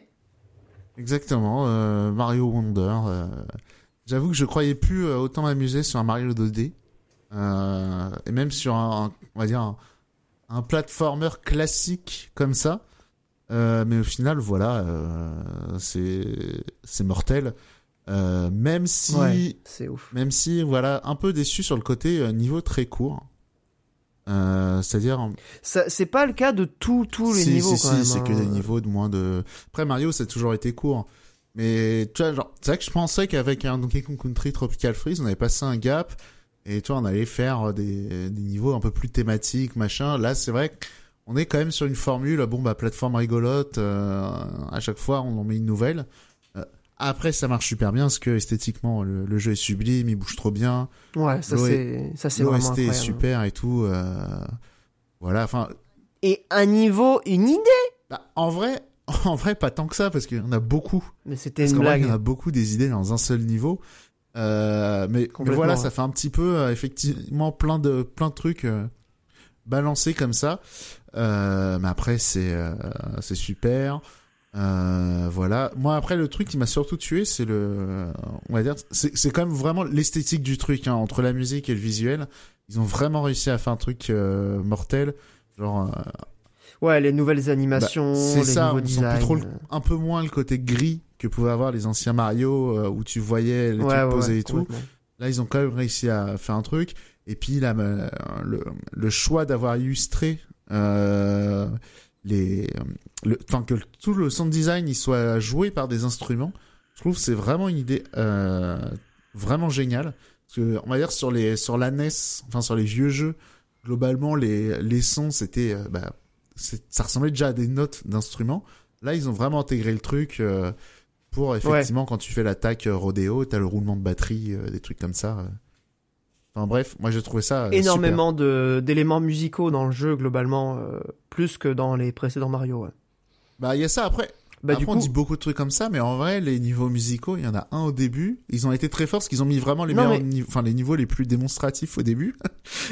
oui oui, mais c'est pas que les niveaux musicaux, c'est les éléments musicaux. Vraiment, tu vois, même dans les Oui, niveaux, euh, bah, comme tu dis, les sound design euh, instruments, euh, les, les fait que dès que tu touches un nou- une nouvelle surface, enfin un nouvel euh, objet, ça va faire un son différent. Enfin, il y a pas mal de trucs musicaux. Enfin, en termes de feedback sonore, il y a un vrai truc de plaisir aussi euh, audio. Oui, c'est ça. Moi je retiens surtout le côté euh, le, le plaisir sensoriel plutôt que euh, euh, on Oui, va oui, dire la, la démarche artistique quoi. Enfin non, la démarche euh, Oui. intellectuelle, on va dire. Voilà, c'est juste en main. Parce qu'il n'y a pas tant de niveaux musicaux que ça, Ça, au final. hein, en main, il est extraordinaire, mais euh, voilà. Bah du coup moi c'est mon numéro 2 euh, voilà ça va enchaîner de manière parfaitement logique et naturelle Euh, je veux juste rajouter un petit point sur euh, le comment dire le, le- juste encore une fois c'est un truc qu'on dit à chaque fois pour Mario mais le plaisir de bouger le bonhomme c'est aussi bête que ça puisque là on est dans un top à thématique plaisir de jeu euh, bah Super Mario Wonder en fait je le mets en deux parce que en termes de plaisir de jeu bah il y a y a qu'un seul jeu qui m'a procuré plus de plaisir cette année. Euh, évidemment, vous savez lequel c'est, il est en numéro 1 et il va, je vous en parlerai un petit peu après.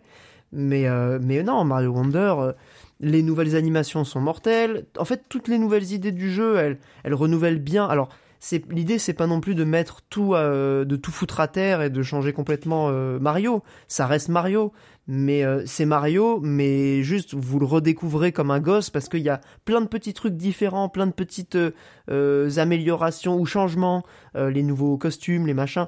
C'est vraiment, tu, tu redécouvres le plaisir d'un Mario 2D, là où tu pensais quand même globalement avoir fait le tour de ce que ça pouvait être Mario en 2D. Euh, en tout cas, pour ma part, euh, j'avais le dernier que j'avais fait, c'était le, pre- le dernier de la Wii, donc Super Mario, New Super Mario Bros. Wii. Et déjà, j'avais pas trouvé ça aussi bien que le New Mario euh, sur DS, qui pour le coup m'avait vraiment beaucoup plu. Euh, J'étais plus jeune aussi, j'avais ce côté un peu plus, euh, un peu enfantin du rapport aux jeux vidéo. Mais déjà la version Wii, je trouvais que ça s'essoufflait un peu. Et j'ai pas du tout suivi ceux qui sont sortis après sur Wii U, ni même les ressorties Switch, etc. J'ai même pas voulu essayer. Et là, bah écoutez, euh, tout le monde disait que c'était incroyable, et c'est incroyable. Franchement, euh, je, je, je vois pas comment on peut ne pas aimer ce jeu, en fait. Euh, que vous y jouiez enfant, Ah, adulte. Il y, a- euh, il y a des gens qui aiment bien le challenge et tout, et qui trouvent que euh, il y en est un petit peu bah, il y a quand même des niveaux difficiles, attends. Ah non. Bah après, moi je. Attends, bah les après, der- moi ça va pas du tout. Tout derniers niveaux sont pas hyper faciles, et puis même, t'as quand même un peu des challenges dans les niveaux pour récupérer les trois pièces et tout. Effectivement, il est pas aussi dur que, que les anciens Mario. Ouais, même euh, que. Enfin, c'est un jeu qui glisse tout seul. Moi, je trouve même que c'est l'une de ses qualités. Hein. Mais euh, Ça fait partie du trip, ouais, je trouve aussi. ouais. C'est un plaisir immédiat. euh, C'est c'est pensé comme tel. C'est un peu le pendant euh, 2D de Mario Odyssey, quoi. En quelque sorte. Oui. Ce Allez, côté, euh, ça ce me côté euh, plaisir. Bah, je, je sais pas si ça a déjà été. euh, le parallèle a déjà été fait, mais au final, je trouve que ça s'y prête vraiment mieux en 2D pour le coup que- qu'en 3D. Euh, là où en 3D, t'as quand même un besoin. En tout cas, moi, de mon point de vue, j'avais bien aimé Odyssey, mais il me manquait ce côté exploration. Là où en 2D, en fait, t'as pas du tout cet aspect-là. Et donc, euh, bah, la formule, entre guillemets, euh, du jeu qui te deliver en permanence du, du kiff, elle fonctionne euh, d'autant mieux. En tout cas, sur moi, elle a, encore mieux fonctionné euh, que, Mario, euh, que Mario Odyssey. Et je m'attendais pas à l'avoir, euh, ne serait-ce que dans mon top, mais alors aussi haut dans mon top. Ça a été vraiment la surprise de l'année, je pense. Le niveau de plaisir sur Mario Wonder. Merci Nintendo, franchement, là-dessus. Si c'est le dernier grand jeu de la Switch, c'est la Switch, elle aura quand même eu une belle course. hein. Voilà, voilà. Mikael, je te passe la parole pour euh, bah, la médaille d'argent, du coup, le numéro 2. Ouais. Quel est ton numéro deux deux Zelda, mais en vrai, euh, pas grand chose à dire de plus. On a tellement déjà tout dit. Je renvoie au podcast. on a fait un épisode parlait. entier. ouais. Voilà, on, on a décrypté ce Zelda en long, en large et en travers. Et par contre, ça semble être un petit peu euh, le signe de mon top 3. C'est également un jeu que j'ai pas terminé.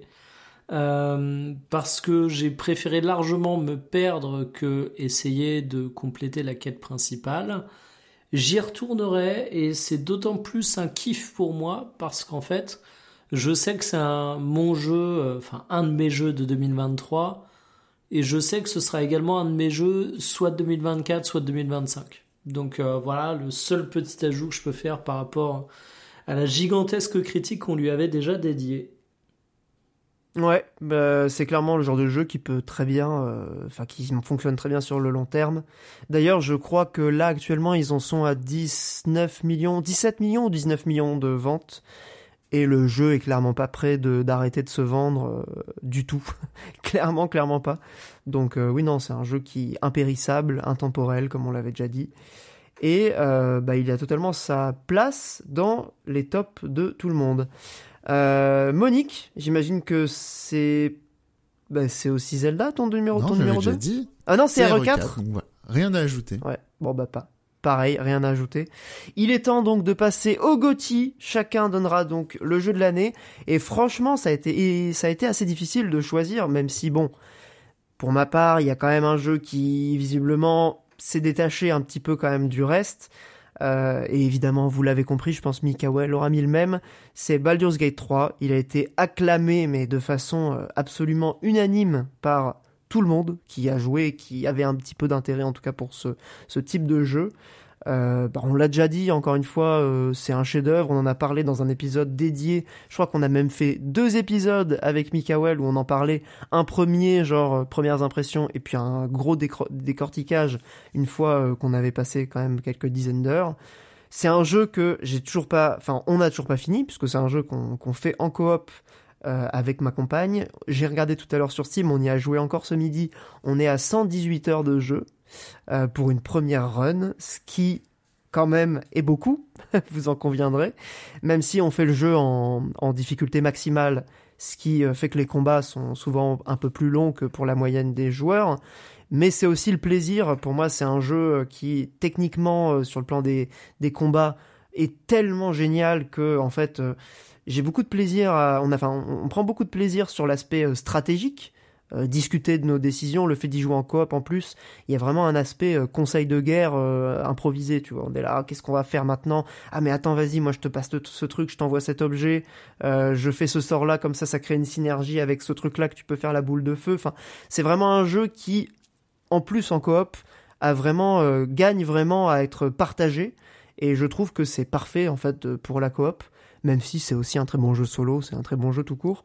Donc voilà, Baldur's Gate 3, euh, jeu reconnu, jeu acclamé et Gotti pour ma part, amplement mérité, je pense, pour, euh, pour ce chef-d'œuvre qui marquera, je pense, le jeu vidéo. Et, euh, et je pense qu'il a déjà marqué euh, les gens qui y ont joué. Baldur's Gate 3.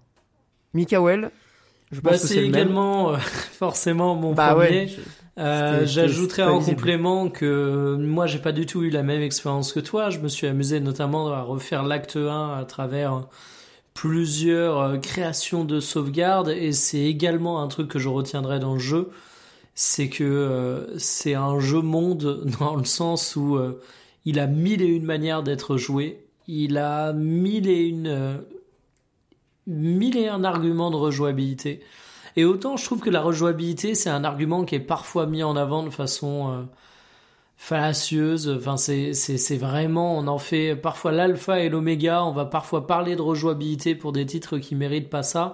Mais là, en fait, scénaristiquement, t'as des pans énormes de l'aventure qui prennent des embranchements différents.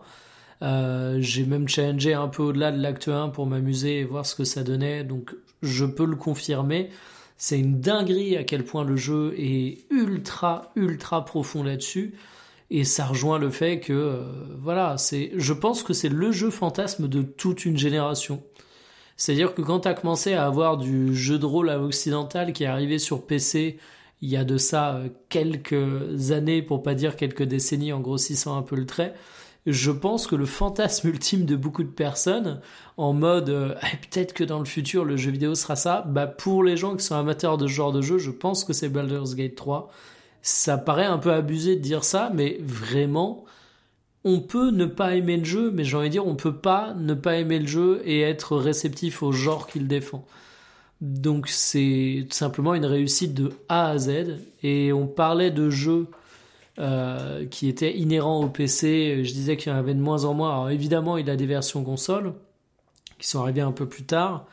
Mais pour le coup, si je retiendrais euh, qu'un jeu qui m'a fait kiffer mon PC cette année, c'est bien, c'est bien lui. Donc un très grand jeu et je rejoins Ulbius en disant que il marquera à mon avis. Et autant je disais le Spider-Man 2, euh, je mets quatrième, mais l'année prochaine il est déjà oublié, ce qui est plutôt logique. Autant je pense que dans 10 ans, euh, quand on fera notre radio Librius de de 2033 et qu'on dira quel jeu Rétrospective. Ouais, quels jeux sont sortis On se dira, ah putain, eh, Baldur's Gate 3, c'était quand même quelque chose. Donc Ouais, euh, ça va être large difficile de faire mieux hein, dans ce genre-là. euh. Ouais, pour moi, en fait, on est sur un jeu qui euh, prétend être dans le top des jeux de la génération déjà, tu vois. Quand on se dira Ah oui, sur oui. la génération PS5, même si c'est pas un jeu console, qu'est-ce qui a été marquant Euh, Forcément, il sera dans, il sera dans le top. Je sais pas s'il sera premier, deuxième, troisième, quatrième, cinquième, j'en sais rien. Mais ça te pose le niveau du jeu. Le fait que tu puisses dire ça alors qu'on est euh, à peine mid-gen. Oui, c'est même garanti à 100%. hein. Je, je suis totalement d'accord là-dessus. Il n'y a, pas- y a, y a- y a aucune chance qu'il y ait 30 jeux qui se, qui se mettent devant lui euh, d'ici à la fin de la génération. On le souhaite. ça, ça, ça voudrait Bah, dire ça qu'on serait bien. eu- on aurait eu des jeux incroyables.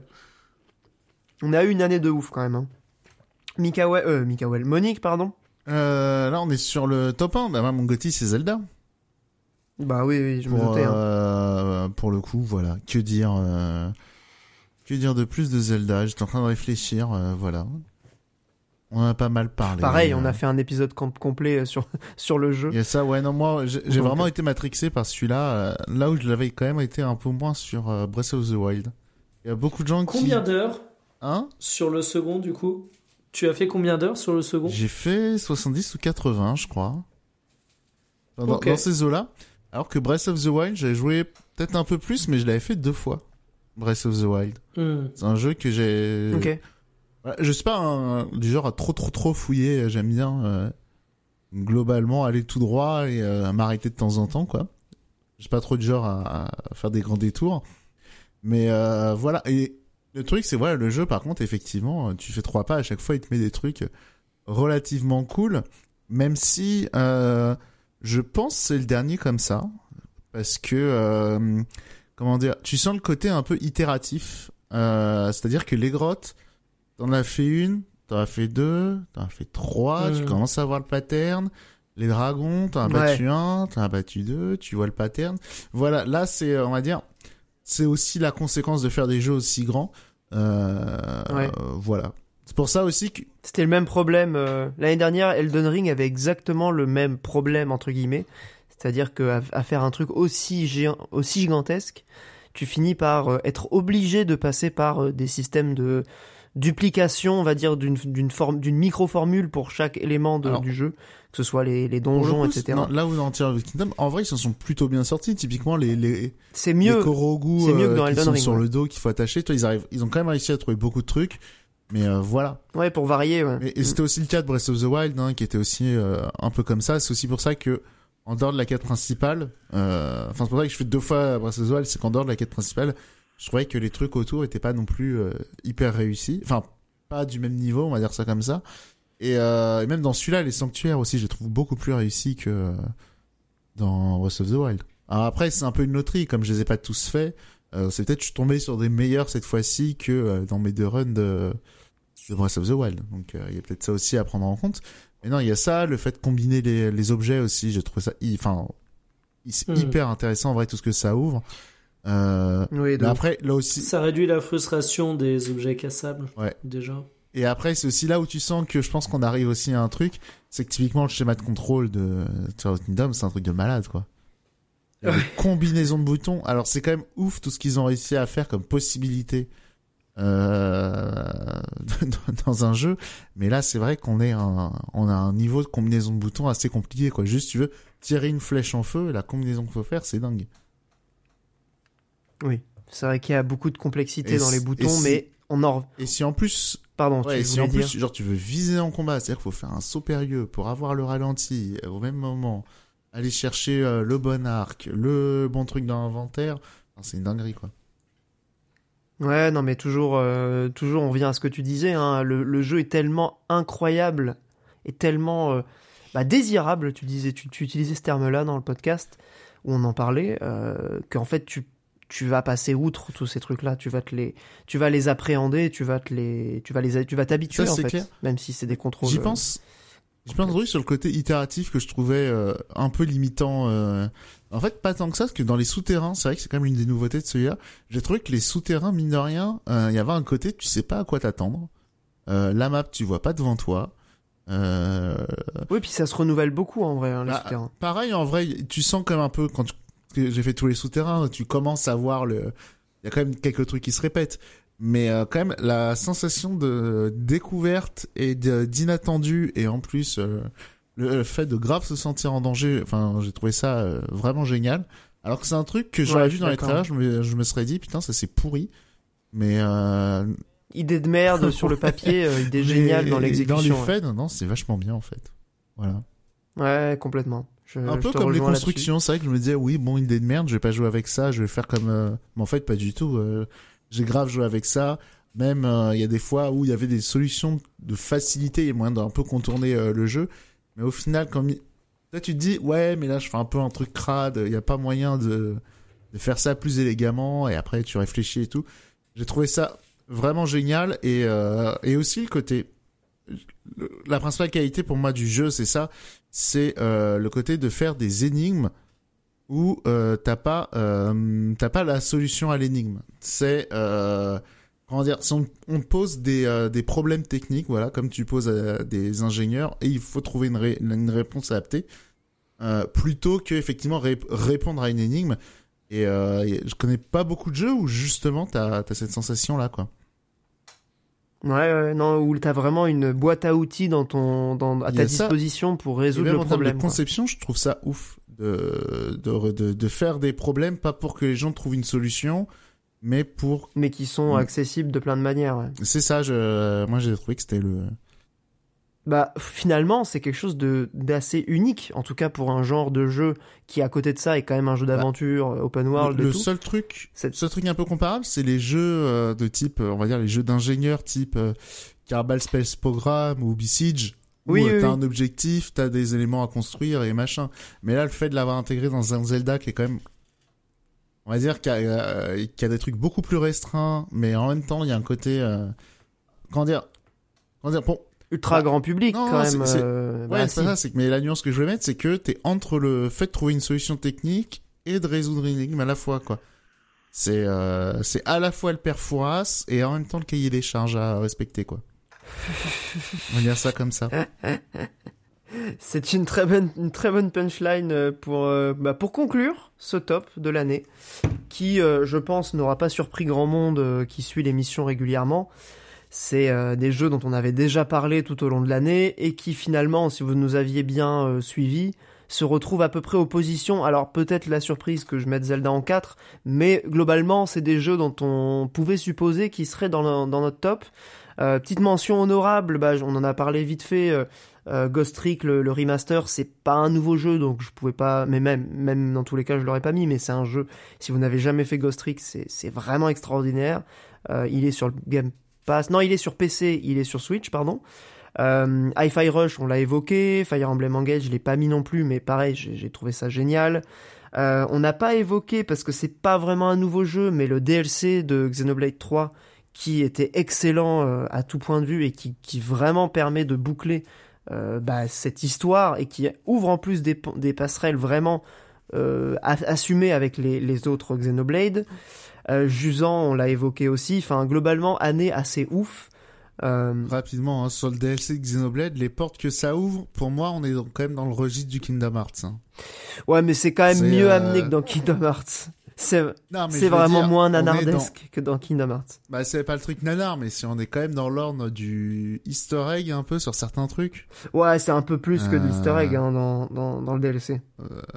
Alors, je sais plus c'est quel truc, mais non, il y a une radio qui parle de, d'un truc de Xenogears, je crois, dans la cinématique. Ouais. euh, Ouais, là pour le coup, Voilà, Xenogears c'est du c'est du c'est du Easter egg, mais pour les deux autres Xenoblade Chronicles, Ah oui, non, non, on va dire ça conclut la vraie histoire, là où le 3, le 3 qui disait bizarre, euh, vous avez pas oublié un truc? Bah ouais, c'est c'est vrai que ça répond à ça. ouais. c'était c'était quand même très cool. Et puis euh, bah oui, on l'a dit, année de ouf. Et euh, très content du coup d'entamer 2024, qui sera quand même aussi, euh, a priori, vu les jeux qui sont annoncés, bah s'il n'y a pas trop de déception, ça devrait être une, une belle année de jeux vidéo encore une fois. En vrai, pas tant que ça. hein. Bah si, enfin en tout cas, J'arrive, je fais l'oiseau de putain mais quel bâtard. Bah, Il Il y a, nous casse notre non, il y a quoi comme banger? Bah, il y a quoi comme banger à annoncer cette année? Moi personnellement, j'en vois 5 déjà, de, sans avoir même fait de recherche. J'ai déjà 5 jeux qui me viennent en tête. Vas-y. Je peux, je peux te les donner là comme ça au débeauté. Mhm. Le remake de Persona 3, Ouais, Métaphore Refantasio, ouais, Yakuza 8, ouais, FF7 Rebirth, ouais. Dragon's Dogma 2. Ok. Alors moi, il y a vrai. Ça fait déjà 5 jeux que j'attends Ah, euh, vraiment beaucoup. Moi, j'en ai qui m'ont beaucoup fait rire. Vas-y. C'est dans les jeux que j'attends, mais, mais en vrai, vous allez vous foutre de ma gueule, hein. Fable. Et il sort cette année? Bah, officiellement, mais euh, bon, euh, voilà. Pas sûr quoi. Attends, C'est comme Death Stranding gameplay, 2. là, de Fable en plus? Attendez. Bonne question. J'avoue que j'ai pas vu moi. Je l'attends tellement. bah oui, c'est ça. Mais moi je l'attends un peu aussi. Hein. S'il est pas, s'il est pas nul, euh, si, si, moi il y a chaud, eu hein. un trailer il y a six mois. Non mais il y a pas de gameplay. Ouais. Si? Non, non, non. Non, mais oui, tu parles Euh. du trailer qu'on a tous vu. Putain, tu m'as fait Non, peur. c'est un trailer de cinématique. C'est Ouais. pareil, Death Stranding 2, officiellement, il sort en 2024, non? Je crois pas, hein. Attends, j'essaie de. Sérieusement? On va taper sur internet pour trouver un article jeuxvideo.com. Jeu de 2024.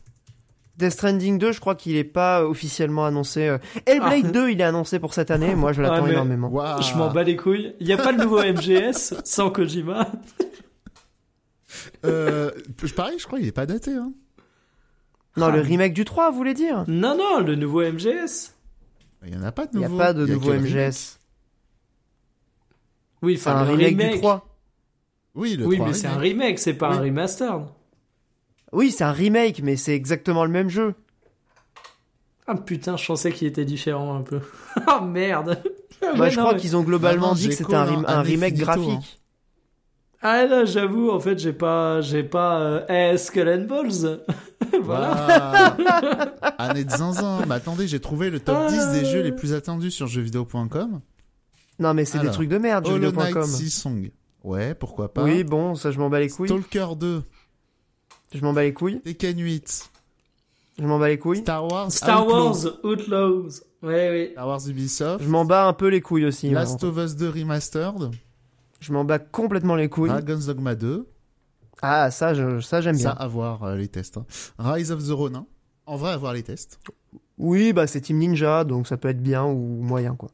Bon, euh, Ah, il y a un nouveau Stalker. mais- C'est maintenant qu'il Ouais, réagit. il y a un nouveau Stalker. ouais. Nami Kawel, il réagit 5 minutes après, tu sais. Eh, excusez-moi, mais en fait, j'étais en train de me faire la petite liste mentale.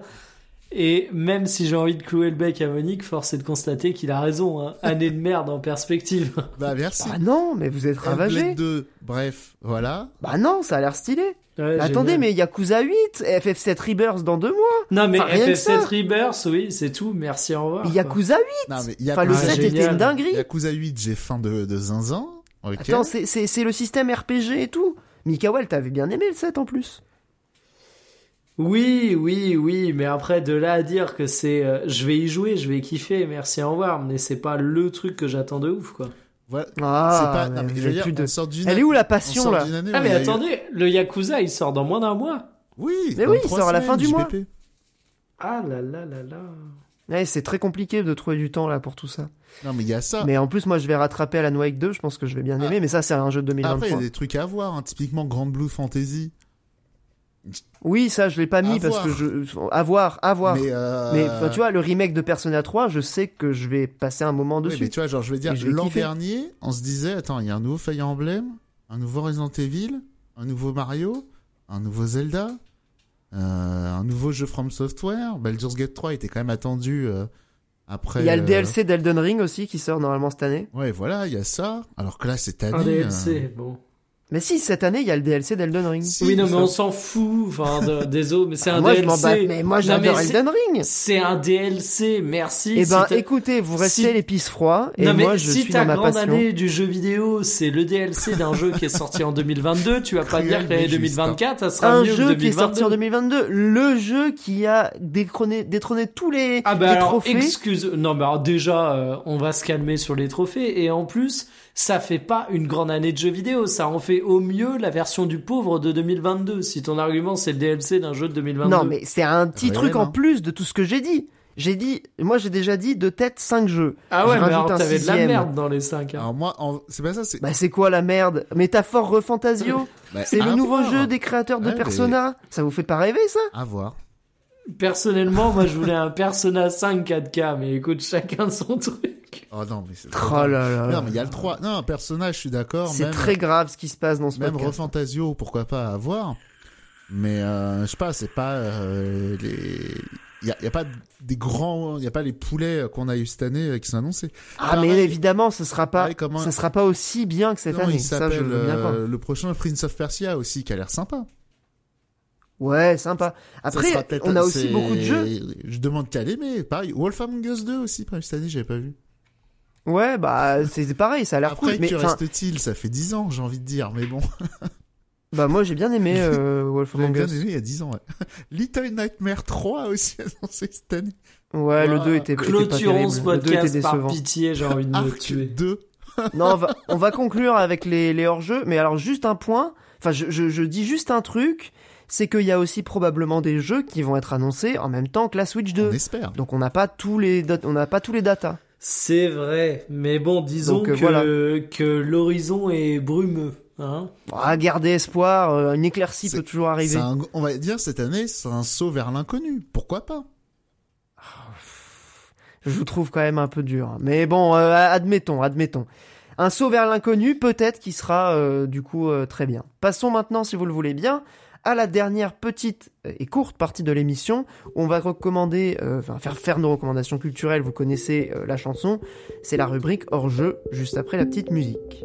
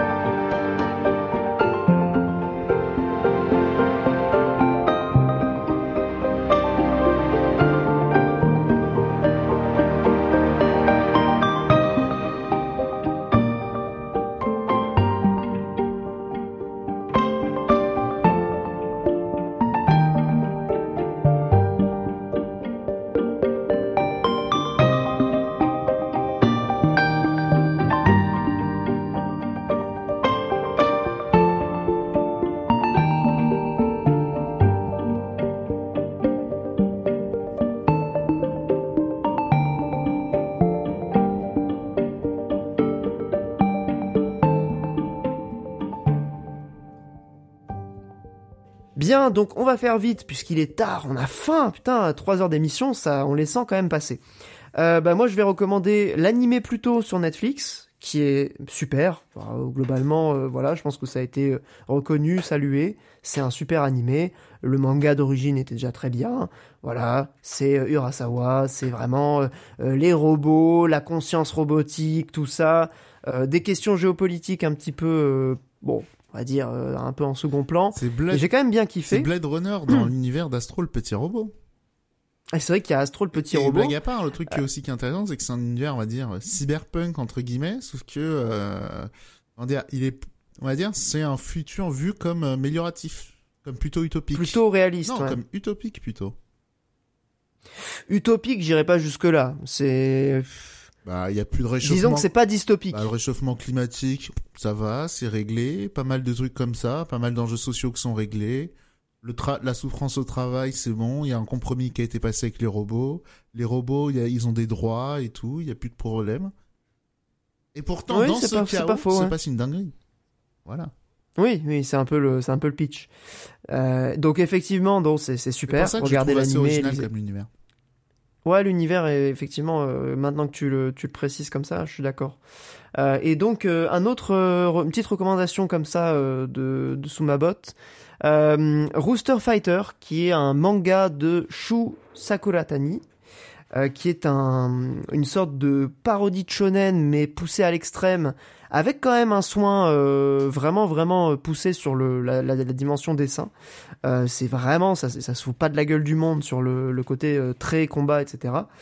C'est l'histoire d'un coq qui combat des kaiju, kaiju qui sont des incarnations de déviance et de vices humains.